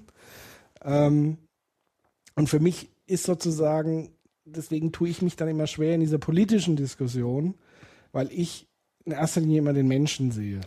Und glaube ich, einen anderen Empathielevel habe, keine Ahnung, aber das, Ja gut, es ist ja auch moralisch das ähm, sozusagen äh, das Angesagte. Also wenn man moralisch argumentiert, ist das natürlich die Leistung, den Einzelnen zu sehen. Es gibt halt auch diese Strategie, zum Beispiel Australien macht das ja so. Die haben ja so krasse Plakate, hast du die mal gesehen? Also You're not welcome oder so, also Abschreckungsplakate. Also du wirst hier nicht aufgenommen werden. Und wenn man die fragt, warum macht ihr das, das ist ja erstmal sehr unsympathisch. Aber die sagen halt, wir wollen Traumatisierung verhindern, indem die Leute sich gar nicht auf den Weg erst machen und diesen Horror miterleben, sondern dass sie, dass sie nicht anfangen, diese, diese Qualen auf sich zu nehmen. Also die argumentieren so, dass die halt gar nicht erst kommen und damit Traumatisierung vorwegnehmen, gewissermaßen. Ja. Das klingt alles total zynisch. Aber ich glaube natürlich, dass diese traumatisierten, ich denke vor allem an die Kinder halt immer, weil da gibt's Kinder, die weinen mit ihren Eltern. Das ist bindungstheoretisch ist das irre, weil du hast keine Secure Base mehr, sondern es gibt, es, jeder heult und jeder ist verzweifelt. Das ist für Kinder der, der Worst Case, ja, weil du nach Worst Case gefragt hast. Es gibt keine Basis, es gibt keine Sicherheit mehr. Ja, und ich bin mit meiner Verzweiflung genauso alleine wie meine Mutter oder mein Vater, die genauso verzweifelt sind wie ich. Und man muss für diese Kinder, für diese Familien, muss man bestimmte Ressourcen bereitstellen. Das ist elementar wichtig. Ja, und es ist ja wunderbar nachvollziehbar für die Australier, die sozusagen da abgeschirmt auf ihrem Inselchen Ja. leben. Ähm, aber angenommen, da würde jetzt eine Naturkatastrophe, Ja. whatever passieren, äh, sind sie sofort Ja, in der klar. gleichen Lage Ja, und würden das Gleiche beanspruchen wollen. Ja, ja. Und das ist halt der Punkt, den ich an dem an dieser Argumentation dann irgendwann nicht mehr weiterfahren kann. Also das ist dann einfach eine, es ist, wie würde Heinz von Förster sagen, eine prinzipiell unentscheidbare Frage und ich muss mich irgendwann entscheiden. Ja, ja, und genau. ich würde mich sozusagen immer für die Menschlichkeit entscheiden, weil ich allein aus Egoismus heraus Ja, wenn es mir mal so geht, will ich auch. Genau, weil ja, ich klar. weiß, mir könnte es theoretisch, also meinen Großeltern ist es so gegangen. Ja, meine meinen auch. Eltern zum Teil noch, die Nachwehen vom, vom, vom Weltkrieg. Und das ist das, was ich nicht verstehe. Also sich nicht hineinversetzen können in ein Szenario, was uns alle irgendwann erwischen kann. Also sei es umweltbedingt durch Katastrophen, wie auch immer, und dann sind wir angewiesen auf die Solidarität der anderen Menschen, nicht nur Geld, sondern auch wirklich Hilfeleistung, hum humanitäre Hilfeleistung, Menschen, die zu uns kommen oder wir gehen zu ihnen, äh, um, um dann geholfen zu werden. Und deswegen macht mich das wahrscheinlich dann auch immer so wütend, wenn rein auf dieser politischen Ebene. Ist ja auch blöd. Nur die Frage ist tatsächlich schon, die bleibt. Ja, ja. Das sagen ja konservativere Kräfte, sagen auch, wir haben, wir haben begrenzte Ressourcen. Und die Frage ist, wie nutzen wir die? Ne? Und da würde ich natürlich schon sagen, die schlimmsten bauen am meisten. Das würde Ja. ich natürlich sagen, klar. Aber auch das ist natürlich wieder äh, das B-Thema, das Ja. Beliefssystem. Ja, klar. Also äh, begrenzte Ressourcen ist ein Beliefssystem. ja, stimmt. Na gut, das wäre dann, ja, okay. Mhm. Es ist ein Beliefssystem. Ja. Also wenn wir sagen, wir können hunderte von Milliarden zur Bankenrettung einsetzen Das stimmt, ja, das ist und wir richtig. gleichzeitig sagen, fünf Milliarden sind zu viel schon Ja, für Menschen in Not, ja, das stimmt. Die hungern. Also Banker haben jetzt nicht gehungert. Nee. Sind vielleicht ein paar sind vielleicht aus dem Fenster gesprungen, weil sie plötzlich nicht mehr Millionen äh, scheffeln konnten. Posttraumatische Belastungsstörung. Ja, auch da würde ich sagen, okay, gibt's, gibt's. gibt's, klar, auch das sind arme Menschen letztendlich, denen geholfen werden müssen. Ja. Aber es ist in dem Vergleich natürlich, äh, Ja, zumindest kann man sagen, wenn man diesen Menschen hilft, dann muss man dann muss man definitiv auch denen helfen. Also helfen, die noch wesentlich mehr. Klar, man äh, muss es ja nicht aufrechnen, man kann jetzt vergleichen, man kann ja sagen, also wenn da, dann natürlich auch da. Das ist, Genau, das ist also ich würde ja nicht sagen, man muss den Banken das jetzt total versagen. Eben, aber wenn, dann da aber wenn auch. das, ja, dann klar. ganz sicher auch das andere. Ja, mit Sicherheit, klar. Apropos Belief System, was Ja. noch, was ich vergessen habe zu sagen, für kognitive Verhaltenstherapeuten würden immer was Wichtiges äh, empfehlen, nämlich so eine, so ein Reality-Check, nennen die das. Also, dass man sein Belief System äh, prüft. Das ist wie bei Popper so ein bisschen. Hm. Ja? Popper klingelt, Karl, das Licht geht an. wie? Also, wenn Popper, wenn ich, ist doch bei uns so. Immer wenn der Name Popper fällt, geht, hier so ein, geht so ein Licht an Ja. hier. Genau. Stimmt. So, so ein warmes. Genau. Weil der sagt ja immer, du musst alles überprüfen, ob sich das bewährt oder ob sich's nicht bewährt. Ne? Das ist ja sein Ding. Und äh, die sagen, bei Gedanken muss man das auch. Du musst immer das prüfen, ist das der Realität angemessen? Deine, deine Ängste zum Beispiel, deine Überzeugung. Ist das sozusagen, äh, hält das der Beurteilung stand, wenn du das konfrontierst mit deinen bisherigen Erfahrungen zum Beispiel? Ja? Wie wahrscheinlich ist es, dass du eine schlimme Krankheit morgen bekommst, wenn du doch bisher immer sehr gesund warst und alle Krankheiten gut weg sind. Also wie ist, wie angemessen sind dann die Ängste, wenn du zum Beispiel dein Leben bisher anschaust? Wie angemessen ist deine Angst, dass du im Flugzeug sitzt und abstürzt, wenn das Flugzeug doch das sicherste Verkehrsmittel ist, von allen statistisch gesehen? Also dieses Reality-Check ist ganz wichtig, weil man dann eine Einschätzung der eigenen Gedanken bekommt, ob sie irrational sind. Das ist für Albert Ellis immer ganz wichtig. Sind sie rational, also sind sie in den Grenzen der Vernunft, würde man bekannt sagen, oder sind sie vollkommen irrational? Und Albert Ellis sagt, vollkommen irrationale Gedanken sind meistens schädlich und rationale Gedanken sind meistens nützlich. Und er sagt, wir leiden oftmals an so unnützlichen Gedanken. Was könnte mir alles passieren? Katastrophisierungsgedanken. Ja, darunter leiden wir. Und da ist es wichtig, so einen Reality-Check zu machen und zu sagen, wie angemessen sind denn eigentlich deine Gedanken oder müssen sie auch einfach falsifiziert werden? Ja, oder andere Gedanken dann entwickelt werden, die der Realität angemessener sind. Das ist wichtig. Mhm. Das nur so als, als Das heißt sozusagen die Angst, äh, morgen haben wir die Scharia in Deutschland. Genau, genau, genau. Das, das wäre zum Beispiel sowas. Das wäre, also wenn Menschen bereit wären jetzt, ne? Viele sind ja dazu nicht bereit, aber wenn Menschen bereit sind, so einen Reality-Check mal zu machen, dann würde das das Belief System verändern. Wie wahrscheinlich ist es, dass wir jetzt durch die Flüchtlinge äh, das Grundgesetz verlieren und die Scharia eingeführt wird? Wie wahrscheinlich ist es? Sind meine Ängste dort berechtigt? Ist das angemessen? Das ist genau die Frage. Und das, das müsste man machen. Aber das kann man nur dann machen, wenn die Leute bereit sind, darüber nachzudenken. Weil du sagtest ja vorhin, äh, der Denker will der Beweis, der Beweiser sein oder der was. Denker ne? denkt, wird der Beweisführer beweisen. Genau. Und wenn du so denkst, kommst du nie raus. ja. Ja, dann bist du immer in der Beweislast äh, Last für deine Gedanken und findest sie dann auch. Ja? Aber Albert Ellis sagt, äh, es verändert sich dann, wenn du bereit bist, ein Stück zurückzutreten und deine Gedanken dir anzugucken und sie zu vergleichen mit der Realität und sie dann neu einschätzen zu können. Aber das ist manchmal gar nicht so einfach. Ja, ich finde es sowieso absurd mit diesem dieser Inflation des Grundgesetzes. Also äh, ich bin immer wieder erstaunt, wie gerade so auch Rechtskonservative dann immer kommen, so Ja. äh, äh, Frauen Gleichberechtigung Genau. der Homosexuellen, Ja, also ja, das, was genau. sie niemals Ja, äh. Wirklichkeit auch werden krass, lassen. genau. Das finde ich halt Auch absolut- Gleichberechtigung der Frauen, wo Ja, sie auch jahrzehntelang dagegen waren ja, oder auch gegen immer noch. Gender Natürlich. Mainstream Genau. waren äh, und Jetzt dann ist es ja, das klar. Thema überhaupt. Also das finde ich schon wirklich äh, mehr als zynisch und mehr als absurd. Genau. Das ist fast schon dumm. Das ist dumm. Ja, das ist aber auch die Verweigerung von Reflexion tatsächlich. Ne? Das ist so dieses, dass man nicht die Gedanken sich anguckt, die man hat. Ja, und da will man dann irgendwie was nehmen, wovon man selber auch nicht überzeugt ist. So, Ja, ja. Das finde ich so ekelhaft auch ein bisschen, muss ich sagen. Stimmt. Ja, das ist schon Ja. eklig, ja. Finde ich auch. Vielleicht noch einen ganz kurzen Ja. Satz. Was macht man mit Traumatisierung? Ja. Therapieform, das ist gar nicht so einfach. Die Verhaltenstherapeuten, und die, mit denen würde ich mich jetzt weiterhin beschäftigen wollen, die würden sagen, man muss eine, man muss zwei Dinge machen.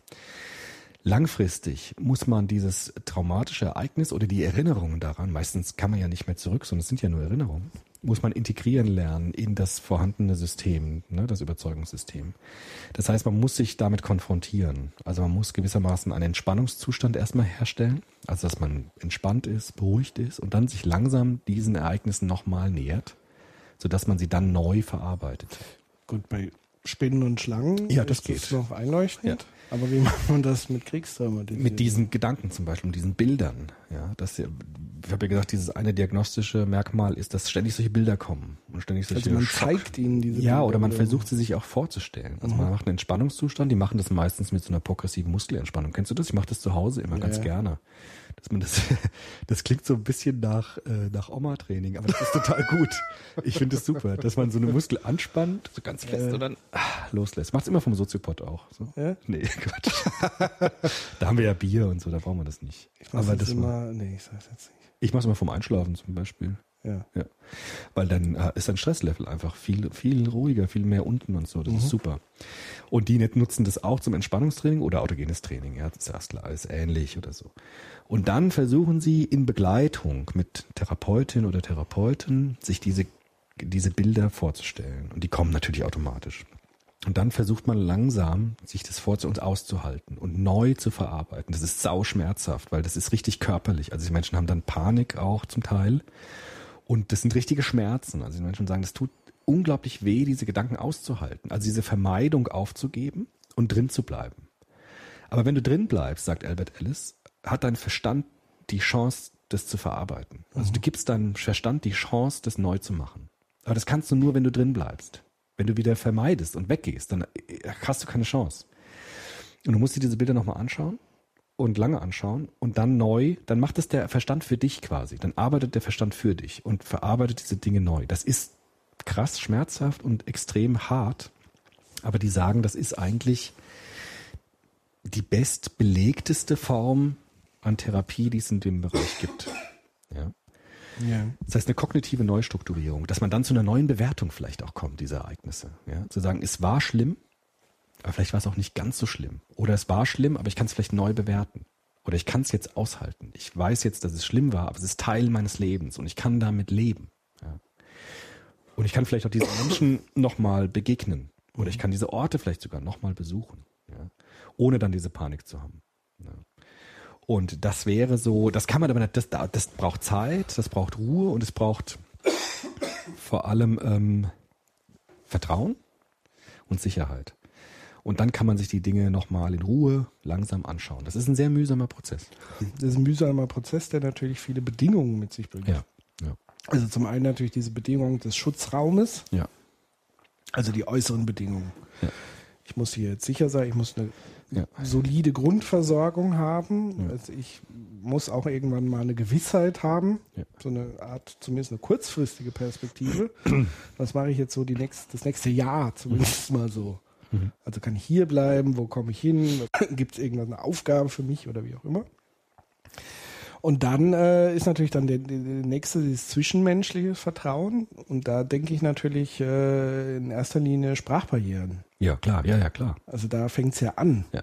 Also wir haben vielleicht sehr viele gute Psychologen hier in diesem Land, aber Ja. wie viele der guten Psychologen sprechen Arabisch, Klar, das ist ein Problem. dass sie genau diese Arbeit sozusagen Mhm. ausführen können, klar. Letztendlich. Vielleicht ist auch die Frage, wie nach dem Krieg, ne?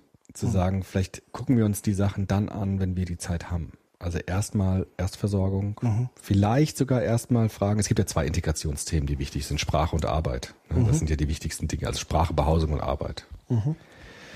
Und dann, wenn wir das haben, gucken wir uns das nochmal gemeinsam an. Vielleicht ist es auch realistischer, als jetzt direkt anzufangen, äh, so eine Therapie zu machen. Das kann man alles, das weiß ich nicht, ja, das müssen Fachleute beurteilen. Ja, oder es muss halt an den Hand gehen. Also ich stelle mir da so ein bisschen dieses Train the Trainer Prinzip vor, dass man sagt, man, man fängt sozusagen mit denen an, die, die, die Sprach, wo die Ja. Sprachbarrieren nicht sind und Ja. die bildet man wiederum aus, Ja. um mit den anderen zu arbeiten. Also um so, so ein Schneeballsystem Genau. zu entwickeln, um relativ zügig dahin zu kommen, weil ich glaube, es wäre jetzt kein pragmatischer Weg, einen Haufen deutscher Psychologen Arabisch beizubringen, nein. sondern eher zu gucken, wie viele Arabischsprachige kann ich ausbilden, um Genau. solche Therapieformen Oder zumindest so. Erstversorgung, dass sie wissen, was ist. Oder genau. auch Leitung von Gruppentherapien. Ich meine, da musst du jetzt, glaube ich, nicht zehn Jahre lang das studiert haben, um das Ja. irgendwie einigermaßen so an Grunddingen herzustellen. Ja, zumindest jetzt nicht Therapie, sondern vielleicht erstmal so eine erste Ja. Ja, oder haben auch sowas quasi, wie ein ne? Ritual. Also, Ja, dass genau, du sagst, ja. es gibt sowas wie ein Gruppentreffen, Ja. wo gesprochen wird. Und, Genau. und dass vielleicht da ein Psychologe, der zumindest dann eingreifen kann, wenn es eskaliert oder so. Das würde ich auch sagen. Das habe ich neulich auch mir, mir überlegt, dass man diese Flüchtlingszentren oder wie man sie nennt, diese Lager, auch in der Türkei gibt es ja so riesige Flüchtlingslager, dass man dort viel mehr arbeiten müsste und Ja. dass man dort auch Gruppen bilden müsste, auch gerade für die Kinder, ja, dass man sagt, wir machen dort eine Schule, wir machen dort eine Krippe, wir machen, äh, wir gucken, wir stellen einen Plan auf, wer betreut wann die Kinder, dass man sowas das gibt's zum das gibt zum Teil auch, aber das, das müsste man stärker machen, dass es auch vielleicht Helfer gibt, Pädagoginnen, Pädagogen oder Ärzte, Psychologen und so, die dann, wie du sagtest, also versuchen mit den Menschen gemeinsam so eine Art psychotherapeutische Infrastruktur oder so eine Art Sozialisationsinfrastruktur aufzubauen. Also es gibt eine Schule, es gibt eine Krippe, es gibt einen Gesprächskreis. Deshalb würde ich auch sagen, Religion ist unglaublich wichtig. Die brauchen ein Gebetszelt, wo der Imam Seelsorge machen kann für die Menschen. Mit Religion kann man wahnsinnig viel aufarbeiten an Traumatisierung, weil man Deutungsmuster zur Verfügung hat, um dem eine Sprache zu geben zum Beispiel. Ne? Oh, da höre ich jetzt schon die Alarmglocken. Naja, also natürlich ist Religion auch und gerade ein therapeutisches Verfahren immer schon gewesen für belastende Erfahrungen. Definitiv, also das ist aber es immer ist schon so gewesen. gleichzeitig für viele ein Einfallstor für äh, Radikalisierung. Das stimmt, natürlich, das ist immer die Gefahr. Aber ich würde immer, ich bin ja immer so ein Typ, der Religion immer erstmal positiv sieht. Ko- komischerweise. Ja. Obwohl es eigentlich sich auch nicht ganz bewährt, wenn man so in die Welt Ja. guckt. Aber ich glaube, dass Religion, also nehmen wir mal an, sowas wie die Klagemauer zum Beispiel, ja. Das ist ja genau diese Spiegelungsinstanz. Also du hast sozusagen einen Riesenort, wo jeder hinkommen kann mit dem, was er hat. So. Und ich glaube, Religionen haben schon so einen reichen Schatz eigentlich an Be Verarbeitungsformen, ja, und die kann man auch nutzen dort. Ja, es muss ja nicht immer diese säkularen Psychologen sein, die dann von außen kommen und den Leuten sagen, wie es geht, ja, sondern es ist wirklich, wie du sagtest, Gruppen zu bilden, zu sagen, man ist nicht alleine, man hilft sich gegenseitig. Das wäre elementar wichtig, dass man das stärker macht. Aber wie gesagt, wie das genau läuft, das vielleicht müsste man dann tatsächlich die Imane ausbilden dann. ja oder zumindest auch wirklich sagen, ähm, Weil die ja von vornherein eine ganz andere Bindung haben. ja, ja, genau. Also ähm, da muss man natürlich, die Leute haben, die nicht radikal das dann nur ausnutzen, ja. Also man kann das natürlich auch ausnutzen, indem man dann sofort wieder Absolut. Feindbilder produziert, sagt, die sind dran schuld, ja, dass es dir so schlecht geht und die müssen wir umbringen oder sowas. Das darf es nicht sein. Es muss eine konstruktive Religiosität sein. Aber das müssen die Fachleute entscheiden. Also für mich ist nur die Frage wichtig gewesen, das wird kommen. Also diese Frage nach Traumatisierung, die wird wichtig werden. Ob es jetzt direkt wichtig wird oder in sechs Monaten oder in zwei Jahren, ist die Frage. Aber es wird kommen. Und auch darauf muss man sich vorbereiten. Ja, ich glaube, man kann sich darauf nicht früh genug vorbereiten, weil wenn ich sehe, wie sich äh, unsere Bundesregierung auf das, was jetzt gerade passiert, vorbereitet hat, da wird mir dann schon anders. Ja, also- ähm, das muss man frühzeitig zumindest konzipieren und in die Wege leiten. Schon. Sagen wir Also so. Ressourcen also selbst wenn man es nicht schafft, jetzt in diesen Aufnahmeeinrichtungen das herzustellen, das wäre natürlich ideal, da jetzt schon Angebote Das, zu was schaffen. geht. Ja. Und ich nehme an, dass partiell da auch schon Ja. Angebote stattfinden. Sicherheit, also es kommt ja dann immer auf die Zivilgesellschaft an und die Leute, die sich engagieren. Also es werden sicherlich ganz viele Psychologen sich engagieren, dort arbeiten und langjährig da schon arbeiten. Aber es muss natürlich auch sowas wie ein äh, politische Rahmenbedingungen geschaffen werden, Ja. dass das überhaupt ermöglicht wird. Momentan hat man das Gefühl, dass, da wird den Leuten eher noch Steine in die Wege äh, gelegt. Ja. Ähm, und wenn ich dann so im nächsten Schritt auch wiederum an die Vorhaben jetzt denke, Stichwort Transitzonen. Hm. Transitzonen an sich, würde ich ja sagen, ist ja jetzt erstmal nichts Hm. Schlechtes. Wenn man das Interesse hat, das irgendwie abzuschirmen, das Hm. ist so dieses Hauptinteresse, wir wollen das nicht bei uns haben, Ja. das Problem. Ja. Ist ja auch eine Art der Verdrängung, die Ja, könnte man so, könnte man Also so die werten. Transitzone ist eine Form der Verdrängung des Problems. Aber wenn man das dann schon macht, dann sollte man das so machen, wie du eben gesagt hast. Mhm. Also weil diese ganzen Riesenlager in der Türkei und, und Libyen ist ja nichts anderes wie eine Transitzone Ja, genau, in ja. übermäßigen Richtig, ja, Ausmaße. richtig, also genau. die wohnen ja nicht mitten in Istanbul, Ja. Die sind am Rand, genau. sondern die sind am Rand. Genau. Und da muss man aber Ja. auch wirklich gewährleisten, dass es diese Angebote gibt, dass Das sie finde ich auch. einfach nicht nur Tage und Wochen da eingepfercht sind. Das und, ist furchtbar. Und das geht gar nicht, sondern da muss dort dann auch entsprechend gearbeitet werden. Ja. Das macht jetzt überhaupt keinen Sinn. Ich habe mir das echt überlegt, vielleicht bin ich da total naiv, ja, aber man könnte doch in so einem Lager, jetzt in der Türkei hat man es ja gesehen, diese Riesenlager, das kann man doch irgendwie infrastrukturell ein bisschen aufbereiten. Also das größte Problem sind junge Männer, die frustriert sind, vielleicht sogar traumatisiert sind und keine Arbeit haben und zusammenhocken. Ja, Ja. Das ist gefährlich, weil da entsteht Gewalt. Das ist immer so. Das hat der Gunnar Heinsohn ja mal gesagt. Ne? Also junge Männer ohne Arbeit irgendwie frustriert heißt Krieg. So, der nennt es demografischen Materialismus. Der sagt, das ist immer so. Und die muss man irgendwie beschäftigen. Man könnte doch zum Beispiel so eine Art Werkstatt aufbauen oder so. Mit einfachsten Mitteln irgendwie was machen. Oder so eine Art Kleiderspendesammlung machen. So eine Art Laden. Dann bauen die Regale, dann macht man dann Angebot an Klamotten, an Schuhen oder sonst was. Baut Spielzeuge für die Kinder. Irgendwas. Also irgendwie reparieren Fahrräder, irgendwas. Ja. Aber ja, das, auch selber äh, Unterkünfte bauen. sowas bauen zum Beispiel, Zelte dann auch verbessern oder ausbessern Genau, oder also sowas. das, ist ja, also äh, das, sind ja ganz normale städtische Strukturen, die da Ja, entstehen. schon. Und das heißt, es entstehen ja auch städtische Aufgabenbereiche, Müllentsorgung Genau. etc. pp. Ich weiß nicht, ob das naiv ist, ja, weil vielleicht geht's den Leuten da so schlecht, dass sie das nicht können. Aber Das glaube ich nicht. Weiß ich nicht. Aber das, ähm, das wäre so eine Idee, die mir total brennt, ja. Also sagen, wir müssen nicht erst warten, bis sie dann irgendwie sozialisiert werden in Gesellschaften, sondern in diesen Lagern muss irgendwie das Leben passieren. Und zwar alles und vor allem für die Kinder. Also die Kinder merken, die Erwachsenen kümmern sich um sie. Also es gibt eine Schule, es gibt Krippen, es gibt so eine Art Kindergarten und dafür gibt es Erwachsene, die dann so einen Plan haben, wer macht dann was und so. Also das sind so Ideen, die ich habe. Aber vielleicht sind es auch Quatschideen. Aber das ist so eine, eine Idee, die ich habe, die kostet, das kostet vielleicht auch gar nicht viel Geld, ja. Sondern es ist eher eine Verwaltungs- und Organisationssache. Selbst wenn es Geld kostet, ist es wesentlich besser angelegt äh, als Ja. jeder Waffenexport. Sodass den auch die- ja, weil- äh. Ich denke halt immer an die, an, also dass die Kinder merken, die Erwachsenen kümmern sich darüber, darum, dass das Leben weitergeht. Das ist, glaube ich, für Kinder das Allerwichtigste. Also es gibt jemanden, der sagt, die Welt geht weiter. Und für dich geht's weiter. Für dich ist das Leben nicht vorbei mit diesen schrecklichen Erfahrungen, sondern es gibt was Neues, was in die Zukunft hineingeht. Ja, und ich glaube, wenn man das alles sich selbst dem überlässt, fördert man genau das, wovor man eigentlich Angst hat. Ja. Nämlich Radikalisierung, Ja. Terrorismus. Krieg. Ja. Das ist dann die große Gefahr des Backslashs. Wenn man das nicht angeht. Und wenn man da die Werte, die wir angeblich alle vertreten, Mhm. nicht auch wirklich manifestiert vor Ort, Ja. Dann Ja, ja, werden klar. wir irgendwann diese Bedrohung wiederum doppelt und dreifach zurückbekommen. Das glaube ich auch, ja.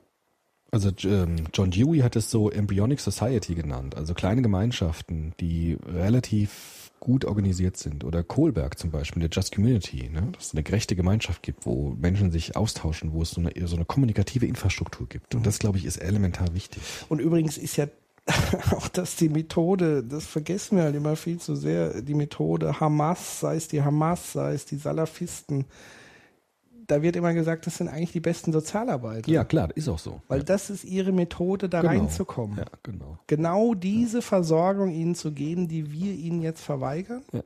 Die geben sie ihnen, die Grundversorgung, und dann fangen Ja. sie an, sie zu Klar. infiltrieren mit ihren Werten, mit ihrer Absolut. Vorstellung, Klar. mit ihrem Beliefssystem. Ja. Und dann haben wir den Salat. Klar, weil du hast ja auch am Anfang gesagt, den Menschen, denen ich vertraue, die mir Sicherheit geben, Ja. da bin ich natürlich bereit, die Weltanschauung von denen zu übernehmen, weil Klar. das sind ja Modell, das sind ja Role Models, das sind ja die Modellvorbilder. Eltern. Genau. Und dann äh, imitiere ich natürlich auch die Verhaltensweisen dieser Menschen, weil die sind mir sympathisch, die wirken kompetent und die kümmern sich um mich. Und Ja. dann äh, gibt's Modell- und Beobachtungslernen à la Bandura. Das läuft dann automatisch ab. Übrigens gleiches Phänomen, dass in manchen Orten die NPD das macht. Ja, Ne? klar. Sozialarbeit und sich um die Ja. Familien kümmert und Feste organisiert und so. Und das ist äh, schon fatal, weil dann sind die die Rollenvorbilder. Ja. Absolut. Ja. Also Genau. Kann man, glaube ich, so festhalten. Ja. Das heißt, Fazit, Tja. naja, irgendwie, du hast ja gesagt, vorbereitet sein darauf, dass das eine Rolle spielen wird mit den Traumatisierungen und mit diesen schrecklichen Erfahrungen. Also, dass das, ein, dass das be bedenkt werden muss. Ja. Bedacht werden muss, nicht bedenkt. Bedacht werden muss. ja, ich glaube, die Hauptaufgabe ist jetzt, sich erstmal klar zu werden, was wir eigentlich wollen. Ja, ja. Also, was heißt wir eigentlich? So, naja, wir als jetzt, als, als Deutschland, Als Europa aber als auch, Europa oder? in Also erster das- Linie ja. natürlich. Ich rechne ja schon gar nicht. damit. Ja. Also du merkst, eigentlich bin ich ja ein großer Fan von Europa, aber Ja. Europa hat mich in den letzten Monaten so dermaßen enttäuscht. Ja. Ähm, und ich finde es interessant, dass Europa jetzt eben nicht zu zerbrechen droht, allein aus ökonomischen Gründen, Ja. wie, wie man oftmals bei Griechenland Da gedacht man hat, das. Ja. sondern wir haben jetzt eine europäische Wertekrise, Ja. eine humanitäre Krise, Ja, an genau. die Europa zu zerbrechen droht. Hätte auch niemand gedacht, Nee, ne? hätte Ja. niemand gedacht. Ja. Und das finde ich faszinierend und erschreckend zugleich. Und da muss es einen europäischen Konsens geben und auch eine ganz klare, also wenn wir uns permanent auf europäische Werte besinnen, Werte des Abendlandes. Ja, und, genau. und solche Ja, Dinge, dann ist Humanität, Ja. Menschenwürde, also auch da weise ich nochmal hin, das Grundgesetz gründlich zu lesen, weil im Grundgesetz steht nicht drin, alle Deutschen haben das Recht auf, sondern da ist explizit die Rede, alle Menschen. Ja. Also, ex, also inklusive alles drum um uns herum. Und das überlesen natürlich sehr viele in Deutschland dann mal so gerne ähm, und denken, das gilt jetzt nur für uns, die hier den deutschen Pass oder was auch immer haben. Ähm, und das heißt, da muss Europa ran. Also da, das ist jetzt auch eine Chance für Europa, sozusagen diesen nächsten Schritt zu gehen in Richtung Vereinigte Staaten von Europa. Vielleicht ist es so ein Übergang jetzt auch. Ne? Vielleicht, aber äh, 50-50 würde ich sagen. Das kann Kannst du auch nicht sagen. voll in die Hose gehen und jeder geht jetzt wieder zurück in seine Grenzen. Also was auch klar sein muss, ist, glaube ich, dass wenn, wenn wir fordern, Deutschland muss wieder seine Grenzen hochziehen und jeder muss jetzt seine Grenzen hochziehen, dann muss uns einfach klar sein, dass das elementar der europäischen Idee widerspricht. also dieses Schengen-Abkommen der offenen Grenzen, das ist jetzt keine, das ist jetzt kein Hirnfurz von Angela Merkel. Die Politik der offenen Grenzen, das ist eine Ja, das ist europäische die Idee, Idee. die seit 49 und danach Ja. elementar von ganz vielen vernünftigen Menschen in Angriff genommen wurde, bis heute eigentlich durchgesetzt war und heute zu kippen droht. Ja, Und das, das muss uns einfach klar sein. Und es muss auch klar sein, dass natürlich die jetzige Situation, Stichwort Belief System, natürlich von allen Europagegnern massiv ausgeschlachtet wird. Ja, also klar. man muss einfach ganz klar sagen, dass Parteien wie die AfD antieuropäisch sind. Ja, von ihrem Beliefssystem her schon, ja. Mit Unterschieden nochmal personell, aber viele von denen sehr stark sogar antieuropäisch, ja. Und ähm, was kann jetzt sozusagen jeder Einzelne tun? Weil man kann ja sagen, die Gesellschaft sollte, aber das ist ja immer schwierig. Naja, gut, das äh, Elementarste wäre jetzt nicht sozusagen äh, nicht mitlaufen bei irgendwelchen Leuten, die so ein Beliefssystem haben. Ja? Also nicht irgendwelche rassistischen Vorteile einfach übernehmen oder denen Glauben schenken, sondern sie prüfen und diese Gedanken distanziert sich anzugucken. Das wäre erstmal das Erste. Gerade junge Leute, ja, dass man nicht einfach auf solche Rattenfänger reinfällt. Das wäre für mich schon mal ein Anfang. Und dann machen wir mal ganz konkret. Ähm, was würdest du mir jetzt raten? Also ich habe mir jetzt überlegt, äh, demnächst ist so ein, so ein Helfertreffen vor Ort. Da wollte ich jetzt mal hingehen. Aber ich selber habe irgendwie so gar keine Idee, was ich machen kann. Ich weiß, ich war auch noch nicht bei so einem. Ich bin ja, Ja, nur, deswegen so, aber was kann ich denn mit meinem Na gut, du kannst, wir haben ja, du hast ja ganz viele Ideen mit Infrastruktur, Kommunikationsstrukturen und sowas, kann man ja natürlich einbringen und versuchen zu gucken, ob das geht. Ja, also ich als Pädagoge wird mich natürlich immer um die Kinder erstmal gucken. Was Also, ist da los? Was ich ja interessant finde hier in Würzburg an der Uni, Pädagogik, ja. die sagen, wir lassen jetzt mal Vorlesungen sein und arbeiten vor Ort. Genau, das hast du mir mal geschickt, glaube ich, ne? Ja. Oder, ja, genau, stimmt. Das finde ich auch interessant. Ja. Daran habe ich überhaupt noch nicht gedacht, aber das müssen wir eigentlich in Mainz auch machen. Also, Also wirklich da hingehen. doch- ja, genau. genau, stimmt. hingehen. Ja, das wäre eher was für mich. Ja. arbeiten, Genau. also auch für die Studierenden Ja. und das dann in der Vorlesung wiederum nachreflektieren zu gucken. Ja. Also wirklich anwendungsorientiert zu schauen. Ja, Jetzt habt ihr hier die. Möglichkeit, was ja, Tolles zu bewegen das finde ich total und das interessant. gleichzeitig noch theoretisch zu hinterfragen Ja. und zu beleuchten. Ja, das ist total interessant, auf jeden Fall. Tja, liebe Leute. Jo, jetzt werden uns wahrscheinlich viele Hörerinnen und Hörer vorwerfen, dass wir nicht politisch genug das Thema diskutiert haben, aber Inwiefern? Wir haben doch viel politisch schon. Aber ich fand es auch ganz gut, wirklich nochmal eine andere Perspektive drauf zu legen und nicht immer jetzt zu fragen, wer ist jetzt dann schuld oder was sollen wir jetzt machen oder so, sondern wirklich dieses, diese sozialpsychologische Perspektive nochmal drauf zu legen. Also von daher nicht sauer sein, wenn es jetzt nicht ganz so politisch war, aber ich finde es gerade wichtig, das nochmal ein bisschen anders zu beleuchten. Naja, sagen wir so, zumindest ich habe ja klar gesagt, dass das für mich jetzt einen höheren Stellenwert hat als die politische Frage. Ja, ja, eben. Ja. Und natürlich muss man dann, wenn man das politisch noch betrachtet, über Fluchtursachen. Genau, das und so man. Jetzt haben wir jetzt alles ausgeblendet. Das haben wir jetzt alles ausgeblendet, aber das, Aber das ist ein da anderes Thema. zerreden sich Eben, die Leute in den Talkshows die Köpfe und sie finden trotzdem keine Lösung, weil Klar. es so brutal komplex ist und so eingefahren ist, Ja. dass wir jetzt als Zivilgesellschaft da erstmal wenig machen können, außer vielleicht auf die Straße gehen und sagen, für Frieden demonstrieren. Genau. Das wäre zum Beispiel auch so ein Punkt. Klar, abstrakt für Frieden, aber auch jetzt diese Fragen, ich habe da lange drüber nachgedacht mit Russland und so, dass sie jetzt einschaltet. Ich habe keine Ahnung. Also ich kann es nicht beurteilen. Ich weiß es überhaupt nicht. Also es ist alles ganz furchtbar, aber ich, ich, ich will dazu auch nichts sagen, weil ich es nicht einfach nicht, Nö, dann nicht es, kann. glaube ich, auch lassen. Genau, deshalb belassen wir es, glaube ich, dabei. Ja. Genau. So, liebe Leute, ich hoffe, ähm, es hat euch die eine oder andere Erkenntnis gebracht. Ja. Äh, wir freuen uns nach wie vor auf positive wie kritische Kommentare. Und Wir hoffen, wir haben euch wieder mal einen guten Soziopod geliefert, nach langer Zeit. ja, War der auch schon, wurde schon äh, angemahnt, dass wir da einen machen. Ja, wir sind natürlich auch, vielleicht wird es jetzt auch ein bisschen besser. Ja. Also dem einen oder anderen haben wir ja, wir haben es ja schon verraten, es wird ja demnächst ein Buch geben, Jo. das wir jetzt auch manuskripttechnisch fertiggestellt haben, das im Februar erscheinen wird. Ähm, und ich denke, bis dahin werden wir jetzt noch die eine oder andere Episode rocken und auch Fall. das ein oder andere neue Format mal ausprobieren. Also habt weiterhin Geduld. Es wird wieder. Es wird wieder. Wir freuen uns natürlich über jede äh, Weiterempfehlung, auch für, für viele Leute, die uns wieder deabonniert haben, weil sie gedacht haben, da kommt je, nichts mehr. das ist Aber ja traurig. Nee, nee, wieder zurück. Wir legen jetzt wieder richtig los. Ich habe jetzt ein großes Büro, da kann ich viel lesen und so. Bin ich doppelt motiviert. Wir machen jetzt wieder richtig Dampf. wir, wir geben Gas. Versprochen. Es ist jetzt wichtiger denn je, habe ich so das Gefühl. Absolut. Soziopod äh, hat ein großes Comeback im nächsten Jahr. Ja. Ich hoffe. Nicht Man zu kann viel uns versprechen. äh, nicht zu viel versprechen. Übrigens kann man uns auch buchen. ja. also wir haben ja mal eine Live-Veranstaltung gemacht, wen es interessiert, also wer jetzt irgendwie als Bildungseinrichtung oder so zuhört oder Stiftung. Wir haben ja mit der Friedrich-Ebert-Stiftung ein Experiment gemacht, einen Live-Soziopod, der für unsere Begriffe ein sensationeller Erfolg war, auch für die Stiftung. Auf jeden Fall.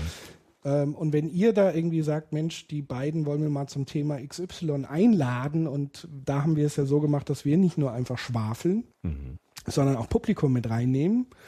Und wer das vorhat, äh, kann uns natürlich gerne anfragen. Äh, dann können wir so eine Veranstaltung auch mal rocken. Ja. Und das wiederum wäre ja auch wiederum eine neue Episode, die man produzieren könnte. Ja.